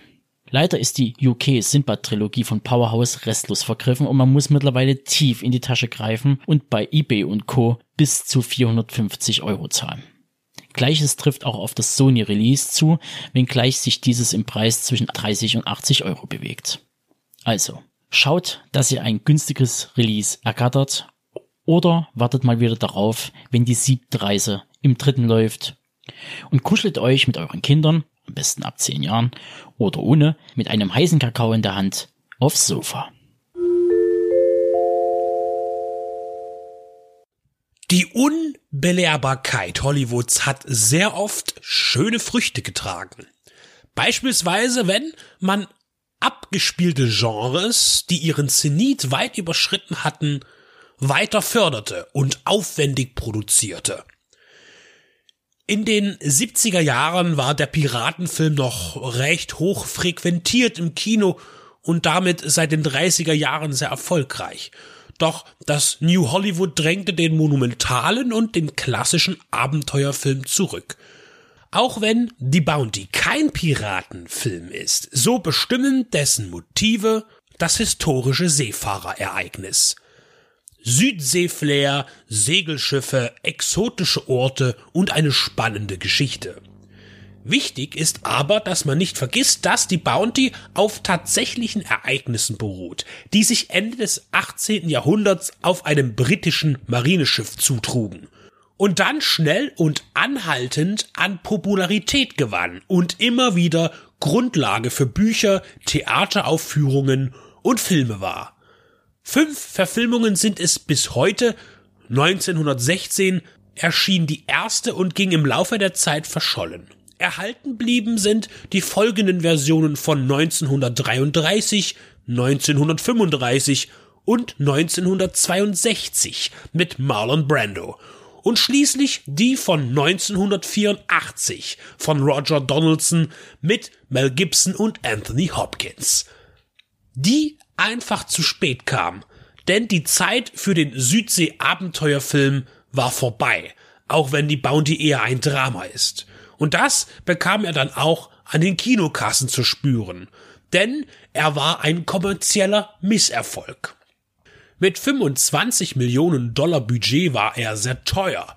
Ein Phänomen, das man bei den sterbenden Allgenres häufiger beobachten konnte.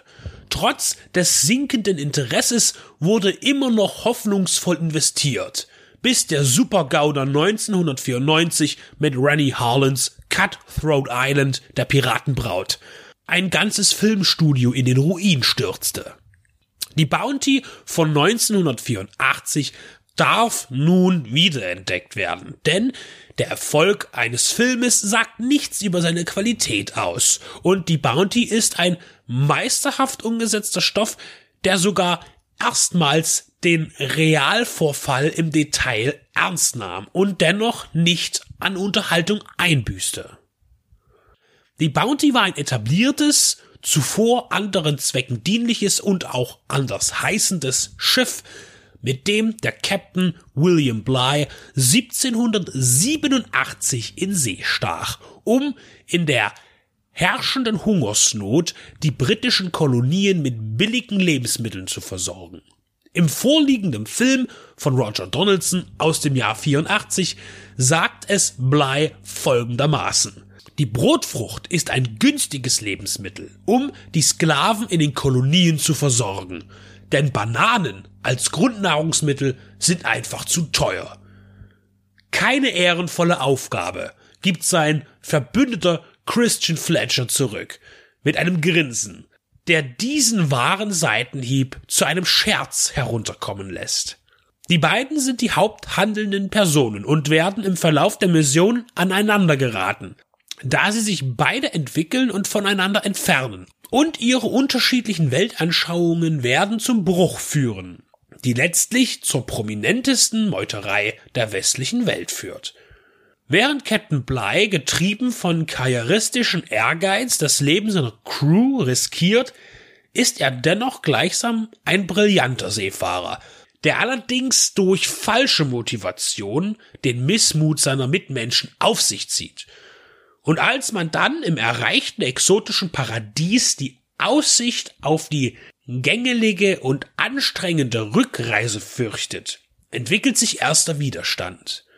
Wer will schon monatelang auf teils unruhiger See mit miesem Essen zubringen, wenn er von süßem Obst kosten kann und den attraktiven, barbusigen Frauen auf Tahiti?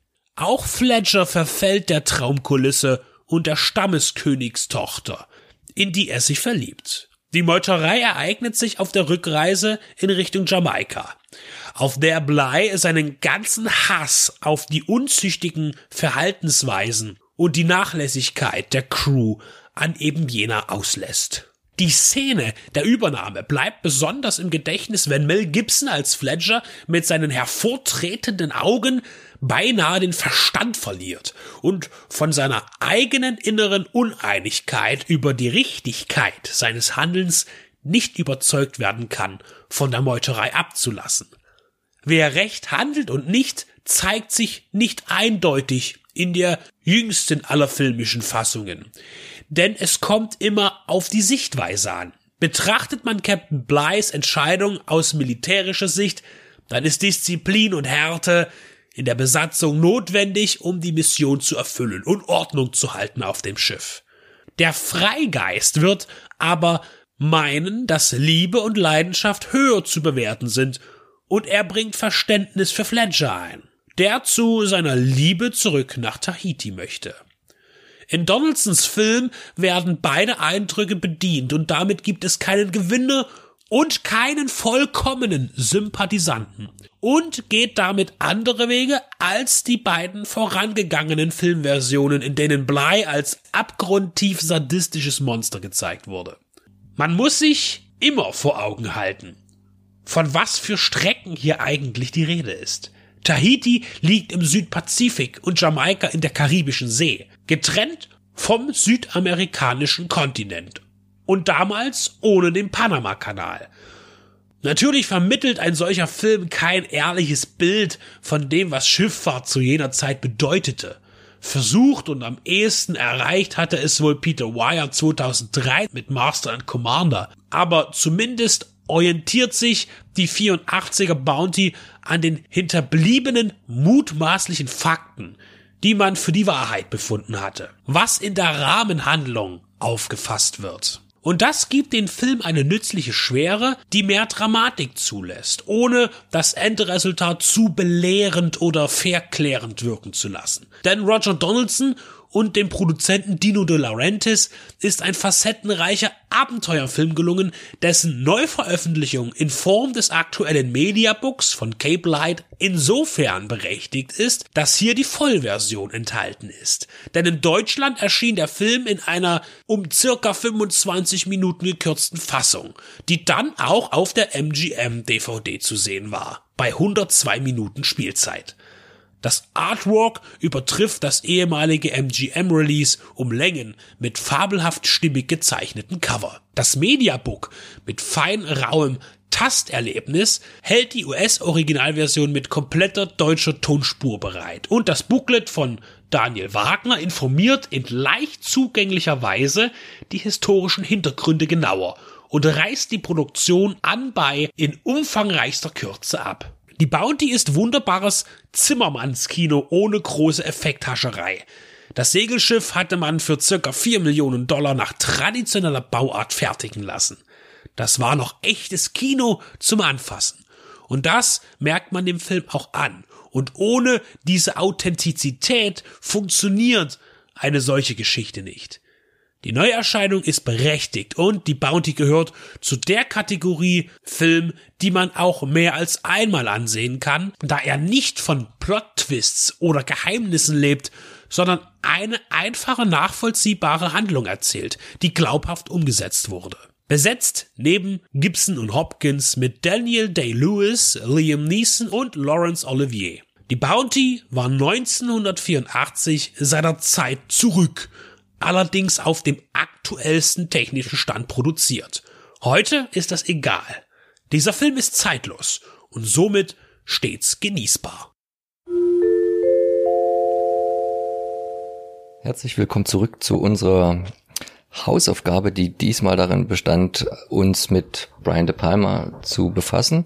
Ihr habt die Vorgabe gemacht mit eurer Wahl. Ich weiß jetzt gar nicht, wie das prozentual ausgegangen war. Das 65 Blowout und 35 äh, Raising Kane, mein Bruder Kain. Bis jetzt hatten wir immer relativ eindeutige Ausgänge ne, für unsere cineastischen Hausaufgaben. Wir brauchen äh, mehr Spannung. Also ihr habt euch für Blowout entschieden, den früheren Film von Brian De Palma. Ich weiß jetzt gar nicht, bin da nicht so tief drin, wie sehr man sein Werk jetzt in verschiedene Etappen da, da weißt du bestimmt mehr davon, Stefan, unterteilen kann. Das war ja noch ein, einer von seiner aufstrebenden Anfangszeit. Er hat vorher schon viel gemacht, habe ich gesehen, aber das war auch alles eher nicht so bekannt. Ich bisher. würde sagen, das ist sogar der Endfilm der, der aufstrebenden Frühphase. Okay. Ja. Genau. Und es ist eine Art Remake oder Verbeugung oder ein Knicks vor Antonionis Blow Up? Hm, so ein hm. bisschen? Ja, auf jeden Fall. Nicht nur ein bisschen, sondern Blow Up hat sich ja sehr mit,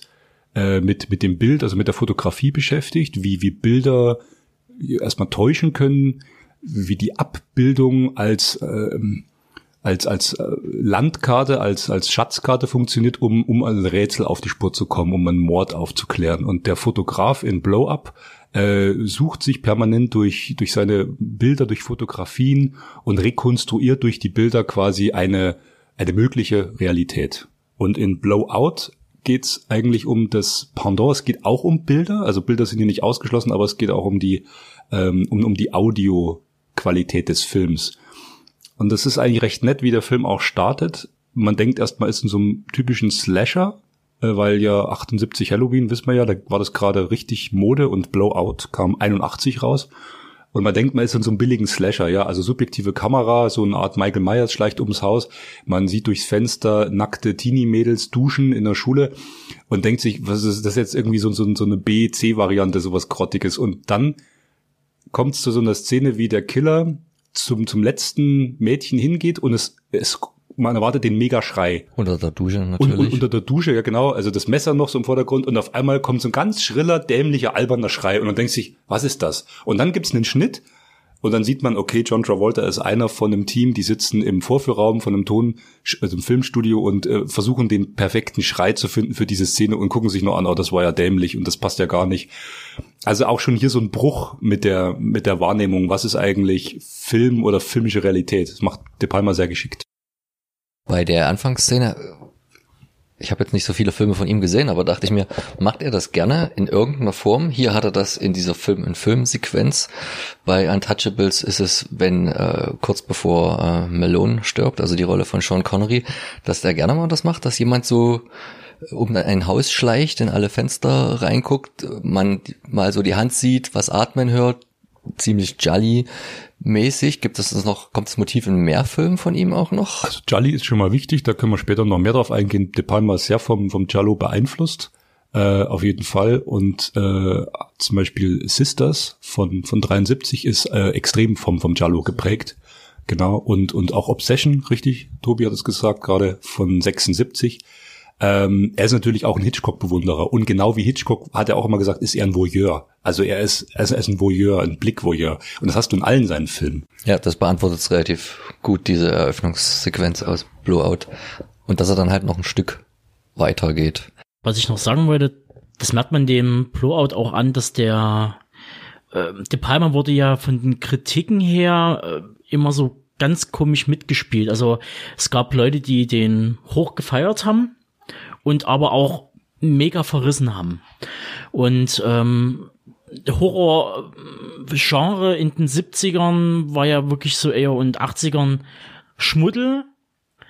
Und die Leute, dass mit den Regisseuren was nicht stimmt und mit den Machern und mit den Filmstudios, dass die äh, sowas als Exzesse dann auf die Leinwand bringen. Und das fand ich halt schon sehr interessant, dass der halt wirklich auch damit spielt, mit dem kompletten Genre und mit dem Verständnis, wie halt ähm, Leute denken, über Menschen, die solche Filme machen. Sei es jetzt äh, ähm, besagter Film, der quasi vertont werden soll, oder eben eine Szene, wo halt einer der Filmproduzenten besucht wird und auf seinem wo man halt denkt, so, das sitzt in so einer schmuddeligen Büro und das liegt mitten auf dem Tisch halt. Dieses Exemplar, dieser quasi einmal nach der damaligen Zeit halt äh, up to date war, diesen Guideline to Filmmaking, was für die Hochkultur war und das mitten bei so einem Schmuddelproduzenten auf dem Tisch liegt und einfach konterkariert, dass man einfach sagt, ja, das sind auch Leute und die kommen vom Fach und die machen nie einfach nur Schmuddelkram, sondern die machen einfach Kunst. Punkt aus. Ich finde es auch sehr interessant, wenn sie sich dann kurz unterhalten, ja, wie lange arbeiten wir jetzt eigentlich schon, schon zusammen und wie viele Filme und dann zählen die da zig irgendwelche äh, Filme auf mit irgendwelchen dämlichen Titeln. Ich habe sie jetzt nicht drin, aber sowas wie hier, ja, Schlachtmassaker 18 oder so, also so eine, nur so eine Titel und dann, äh, man denkt so, ich weiß gar nicht, wie viele es sind, aber es kommt einem vor, es sind schon vier, fünf Titel dann, ja, es sind schon zwei Jahre. So, also dann, das ist auch so schön, das zusammenzufassen, äh, eben genau dieses Tempo äh, bei solchen B-Filmen, äh, wie das voranschreitet. Und äh, das passt ganz gut zum ganzen technischen Aspekt, denn jetzt haben wir einerseits äh, über an sich das, das, das Horrorfilm-Seins und das Verwenden dieser Elemente zu gehen, aber eben auch, dass der Film natürlich logischerweise und nachvollziehbar generell das technische Wesen des Films äh, beschreibt, durch eben, das kann man eben dazu kommen und erzählen, was im Blowout eigentlich passiert, dass der John Travolta eben ein Toningenieur ist für den Film und Geräusche aufnimmt, mischt und für Filme bereitstellt und eben nachts auf einen Trip ist und ja, ein paar Waldgeräusche, nur eine Eule und so ein bisschen was aufnehmen möchte und eben dann Zeuge eines vermeintlichen Unfalls wird, wie ein Fahrzeug, ein Auto, ein Pkw in einen See oder Bach stürzt. Und was er noch nicht weiß, ist, da sitzt ein wichtiger politischer Mensch drinne, der zu hören bestimmt war und nun eben tot ist. Und es ist aber, und er ist der Meinung, da ist doch noch ein Schuss gefallen. Das hatte er gehört. Und jedenfalls versucht er dann, ähm, man legt ihm nahe, das alles schnell zu vergessen. Als dann die Polizei da ist, eine Ermittlung, da kommen dann Menschen von höheren Stande und sagen so, wissen Sie was, vergessen Sie das mal. Da ist auch noch eine Frau im Auto gewesen. Eine leichte Dame, möchte man sagen. Vergessen Sie alles, lassen Sie mal das mal ruhen. Und er wittert dort eine Verschwörung und kann das nicht unaufgedeckt lassen und geht dann voran mit seinem Tonmaterial in Verbindung mit anderen Medien, äh, das nachzustellen. So, darum geht es, um die Wahrheit ans Licht zu bringen. Um da jetzt direkt anzuknüpfen und ich fand es äh, auch einerseits schön, dass du das mit diesem B-Movie-Produzenten und den Hintergrund, den Tobi auch äh, gesagt hat, äh, weil Blowout äh, so so technisch raffiniert und brillant der Film ist, äh, das zeigt auch gleich der, der Beitrag im Buch, der durchaus gut ist, ist einer von den Filmen, der oft in der Filmakademie äh, immer wieder diskutiert wird, aber auf solche offensichtlichen Sachen wird selten drauf eingegangen. Dass äh, De Palma einfach auch vom Horrorfach kam, auch erstmal im Business war, natürlich technisch raffiniert, aber auch Unterhaltungsfilme gemacht hat auf hohem Niveau. Und, und diese, äh, also der Film hat mehr, will ich damit sagen, als in einigen akademischen Abhandlungen beschrieben wird, weil da wird sich zumeist auf dieses brillante Technische bezogen. Und da möchte ich kurz jetzt einen Auszug von diesem Technischen vorlesen, der auch gut zu dem passt, was du gerade gesagt hast. Und zwar aus diesem Buch, was ich am Anfang schon angesprochen hatte, Cutting Edge aus dem Berz und Fischer Verlag, ein äh, Text von Malte Hagener. Interessant ist in dieser Hinsicht, dass Bild und Ton in der Wahrnehmung zwar zusammengehören, also beim Film, einander beeinflussen und bedingen, aber doch gänzlich unabhängig voneinander hergestellt und montiert werden. Tatsächlich wird die Suche nach dem perfekten weiblichen Schrei den Film durchziehen und am Ende einer zugegebenermaßen zynischen Lösung zugeführt werden. Die Ordnungen des Sehens und des Hörens fallen also bereits hier auseinander und der Film thematisiert auf verschiedene Weise die für den Film wesentliche Lücke, die sich nicht in letzter Konsequenz schließen lässt. Es zeigt sich, dass die Bewegung von der scheinbaren Integrität hin zur Offenlegung der Konstruiertheit anschließend für das Bild nachvollzogen wird. Wenn in der darauffolgenden Szene das erste Mal der Splitscreen zum Einsatz kommt. Terry, das ist die Figur von John Travolta, äh, sortiert und beschriftet Tonbänder in seinem Studio. Und da steht drauf Schuss, fallendes Geräusch etc. dabei läuft im gleichen Raum ein Fernseher und auf der rechten Seite ist der Fernseher zu sehen, während links Jack im Hintergrund in seinem Studio arbeitet. Rechts wird in Form der Fernsehnachrichten die Geschichte des Governors und möglichen Präsidentschaftskandidaten erzählt, eine Backstory für den Film. Wir sehen auf der einen Seite Handgriffe, vor allem aber Apparaturen der Tonbandmaschine, auf der anderen den Fernseher und somit zwei Maschinen zur Aufzeichnung und Verbreitung von Bildern und Tönen, die täuschen und manipulieren können. So viel dazu erstmal. Und eben dieses technische, ähm, also zum Beispiel ein Tonband einspannen im Gerät, immer wiederholen, zurückspulen, anhören. Einerseits eben das auch als äh, das, das, das zeigen, dass die Technik des Films und dann aber auch im technischen der der ja der Gegenspieler man man setzt einen Killer auf die Verschwörungszeugen an und auch der Killer arbeitet mit viel technischen, tut an Telefonleitung manipulieren und es ist ein sehr technischer Film auch, finde ich. Man sieht sehr viel, ja, ähm, fachliche, technische Handlungen die eben hier den Film begleiten und diese äh, Story, die für mich eigentlich äh, noch wie so ein typischer aus der Zeit Polit-Thriller funktioniert. Ich denke da gleich an die drei Tage des Konter oder oder Marathonmann.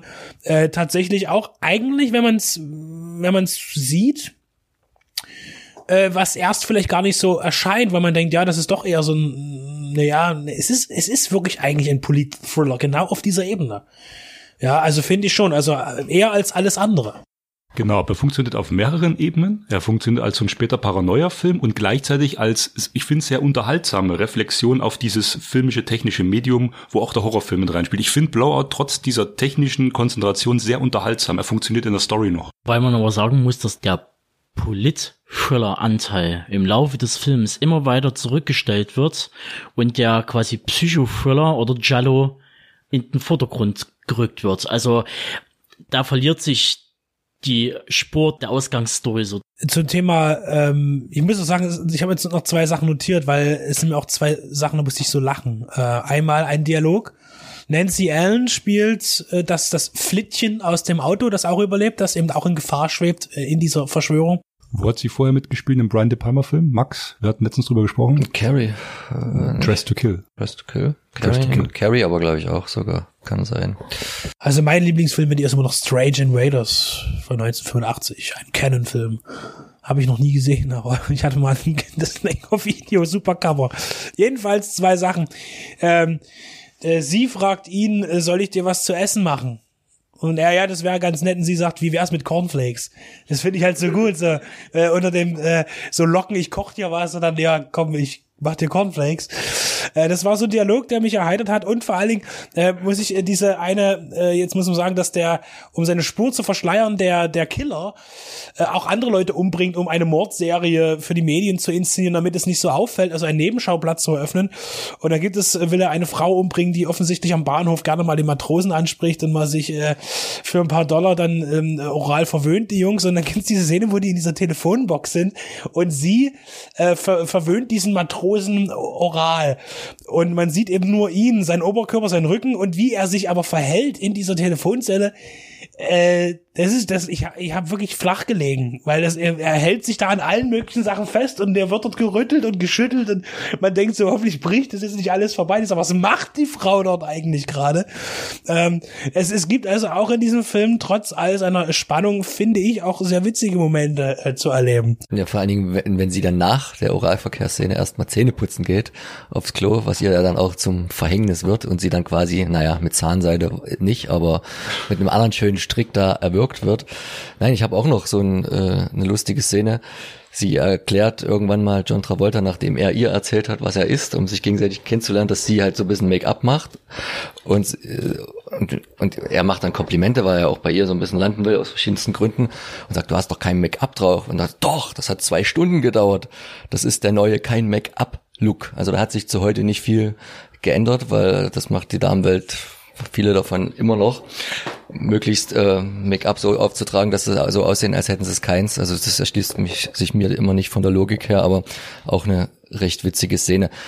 Allgemein fiel mir auf, dass die deutsche Synchro vielleicht auch noch immer noch ein bisschen ihrer Kind ihrer Zeit war. Da kann ich jetzt nicht sagen, ob der Film ähnlich humoristisch gehalten ist im Original, ähm, was das Sprechen miteinander Aber angeht. das würde letztendlich De Palmas Liebe zu Hitchcock erklären, weil Hitchcocks Filme waren ja immer, haben ja immer so einen gewissen Humoranteil drinne. Ja, das war zur, eine Auf, Kom zur, Auf, zur. Auflockerung. Ähm, der Film hat natürlich auch ähm, auf der auf der Metaebene noch ein bisschen was zu bieten und da musste ich schmunzeln, weil wir den Film erst vor kurzem besprochen hatten, wenn man bei dem bei der Produktionsfirma durch das den Leuten durch das Studio folgt, hängen da überall Poster und manche Filme habe ich ausmachen können, manche nicht, aber da hing zum Beispiel ein Film und da sind wir wieder bei dem B-Movie, aus dem ja auch äh, De Palma kommt oder dem auch ein bisschen huldigt, äh, Squirm hängt da an der Wand von uns erst vor ein paar Sendungen besprochen und da auch immer nette Hinweise auf andere filmischen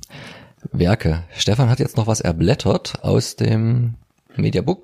Ja, ich habe jetzt ein bisschen in dem auch deutschen Mediabook äh, geblättert. Äh, wie ich am Anfang schon gesagt hatte, war mein Einstieg also äh, in die restaurierte Fassung. Es gab ja mal so eine billige, also das Cover von der billigen DVD sollte man vielleicht auch mal bringen, weil das hat so ein ganz krasses Cover, wo dieses Gesicht von Travolta so zur Hälfte verzerrt. Also das ist so, das wirkt so ganz skurril. Naja, mein Einstieg war eben die Criterion DVD mit tollem Bonusmaterial. Da gab es ein stundenlanges Interview mit De Palma äh, von Filmmacher Noah Baumbach. Da merkt man auch, dass De Palma nicht immer Bock auf Interviews hat, aber er reißt sich sehr zusammen und gibt äh, auf die klugen Fragen auch äh, konzentriert Antworten.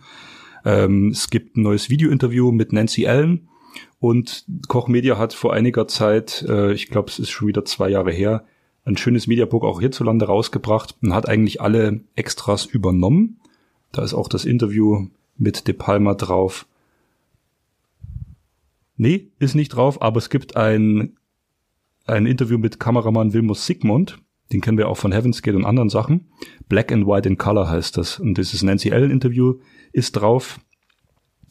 Eine Featurette über Pino Donaccio, den Komponisten, der Klang des Tötens. Und das Booklet ist auch recht nett geschrieben, äh, zeigt zum einen die Hintergründe, Get to Know Your Director, passt ganz gut. Wo kommt De Palma eigentlich her? Relativ knapp abgehandelt in drei Seiten. Es gibt ja auch Bücher über ihn, wer sich da mehr dafür interessiert. Und dann gibt's hier das Manipuli Manipuli und dann gibt's hier das manipulative Kino des Brian De Palma Responsive Eyes. Das ist also ein bisschen so eine Anlehnung an Snake Eyes. Also wie voyeuristisch und wie der mit Bildern erzählt. Da geht's um, auch um Raising Kane, um Bruder Kain, um Dress to Kill, um Obsession. Es wird hier alles schön erwähnt. Also, das Mediabook habe ich schon mal für 12,99 bei Müller gesehen. Wer es noch nicht hat, holt's euch mal.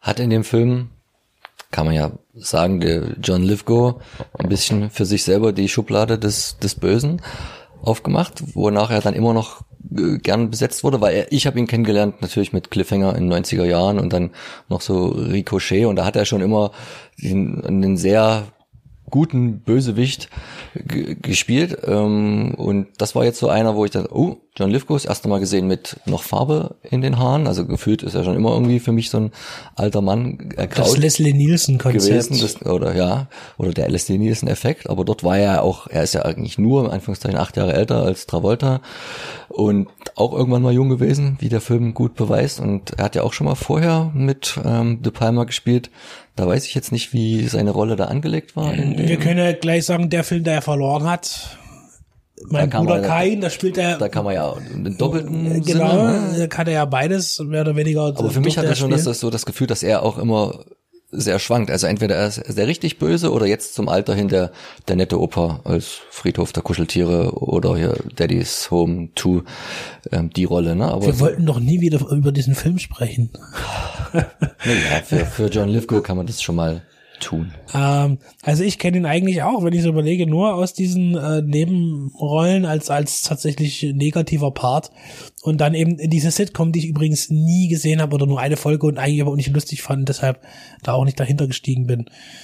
Äh, ja, tatsächlich, aber auch nie so wirklich der, der, wenn ich jetzt an der Aufprall denke, zum Beispiel, Ricochet, auch dort völlig immer eigentlich übertriebene Gang, also äh, negative Charaktere spielt. Die sind immer, immer über, immer über, über allem. Bei äh. Buckaroo Banzai doch bestimmt erst recht ist er da eigentlich auch der Und da kann ich mich überhaupt nicht dran erinnern, weil ich den Film leider so schlecht fand, obwohl ich ihn gut finden möchte. Also Buckaroo Banzai, den besprechen wir mal noch. Das ist ein absoluter Kultfilm. Peter Weller, Robocop in der Hauptrolle. Nee, da spielt er auch einen absoluten Psycho. Cybercop 2 ist auch ein totaler Kultfilm. Und ähm, fällt euch noch ein Twilight Zone, the Movie? Da gibt's diese letzte Episode im Flugzeug von George Miller, also dem Mad Max-Regisseur. also die Gremlin-Episode quasi. die Gremlin-Episode und da spielt er ja eigentlich ein One-Take, ist das ja fast so ge- gefühlt. Und da spielt er ja einen, der einfach nur wahnsinnig wird und das ist auch unglaublich intensiv. Aber er kann schon spielen. Guter Mann. Ist auch wenig die beste Episode von dem ganzen Twilight-Film-Ding. Für mich persönlich. Also mindestens die zweitbeste. Mit Joe Dante seiner könnte ich jetzt streiten, aber Spielberg fällt ganz tief runter und auch die von Landis ist aber ein bisschen, naja, erstens sowieso behaftet negativ durch die Dreharbeiten und dann auch ein bisschen wild. Die von Landis, die hat er ja in American Werewolf in London vorher schon, hat er ja schon diese komischen Albtraumsequenzen drin gehabt. Der hat sich da ein bisschen wiederholt. Mit den, Mit dem, mit dem Krieg, wie es dann zurückgeht Ja. und so diese, ne? genau. Wollen wir noch was zu Blowout sagen? Also ich wollte noch was sagen, was ja immer wieder eine super Erfahrung ist. Ich hatte mal einen, nach meinem Amerika-Besuch einen kurzen Pod zu äh, Philadelphia gemacht. Vorher einige Filme geguckt, wo ich wusste, dass die in Philadelphia spielen. Was kannst du da ablaufen? Na, Rocky oder so. War dann schwer, weil gerade an dem Wochenende da gestreikt wurde und die Stadt ist doch ganz schön groß. Ohne Nahverkehr dann schwierig.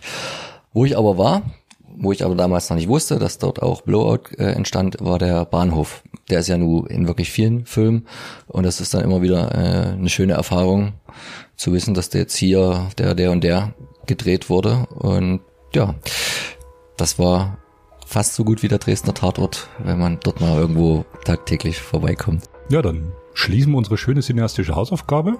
Freuen uns, dass wir über diesen tollen, sehr wichtigen, spannenden Film gesprochen haben. Guckt ihn. Also wer irgendwas von John Travolta mal gehört hat und den Film nicht kennt, den müsst ihr wirklich nachholen. Das ist Pflicht, sonst haut euch Quentin Tarantino und wir auf die Finger. Und dann bis zum nächsten Mal. Ciao.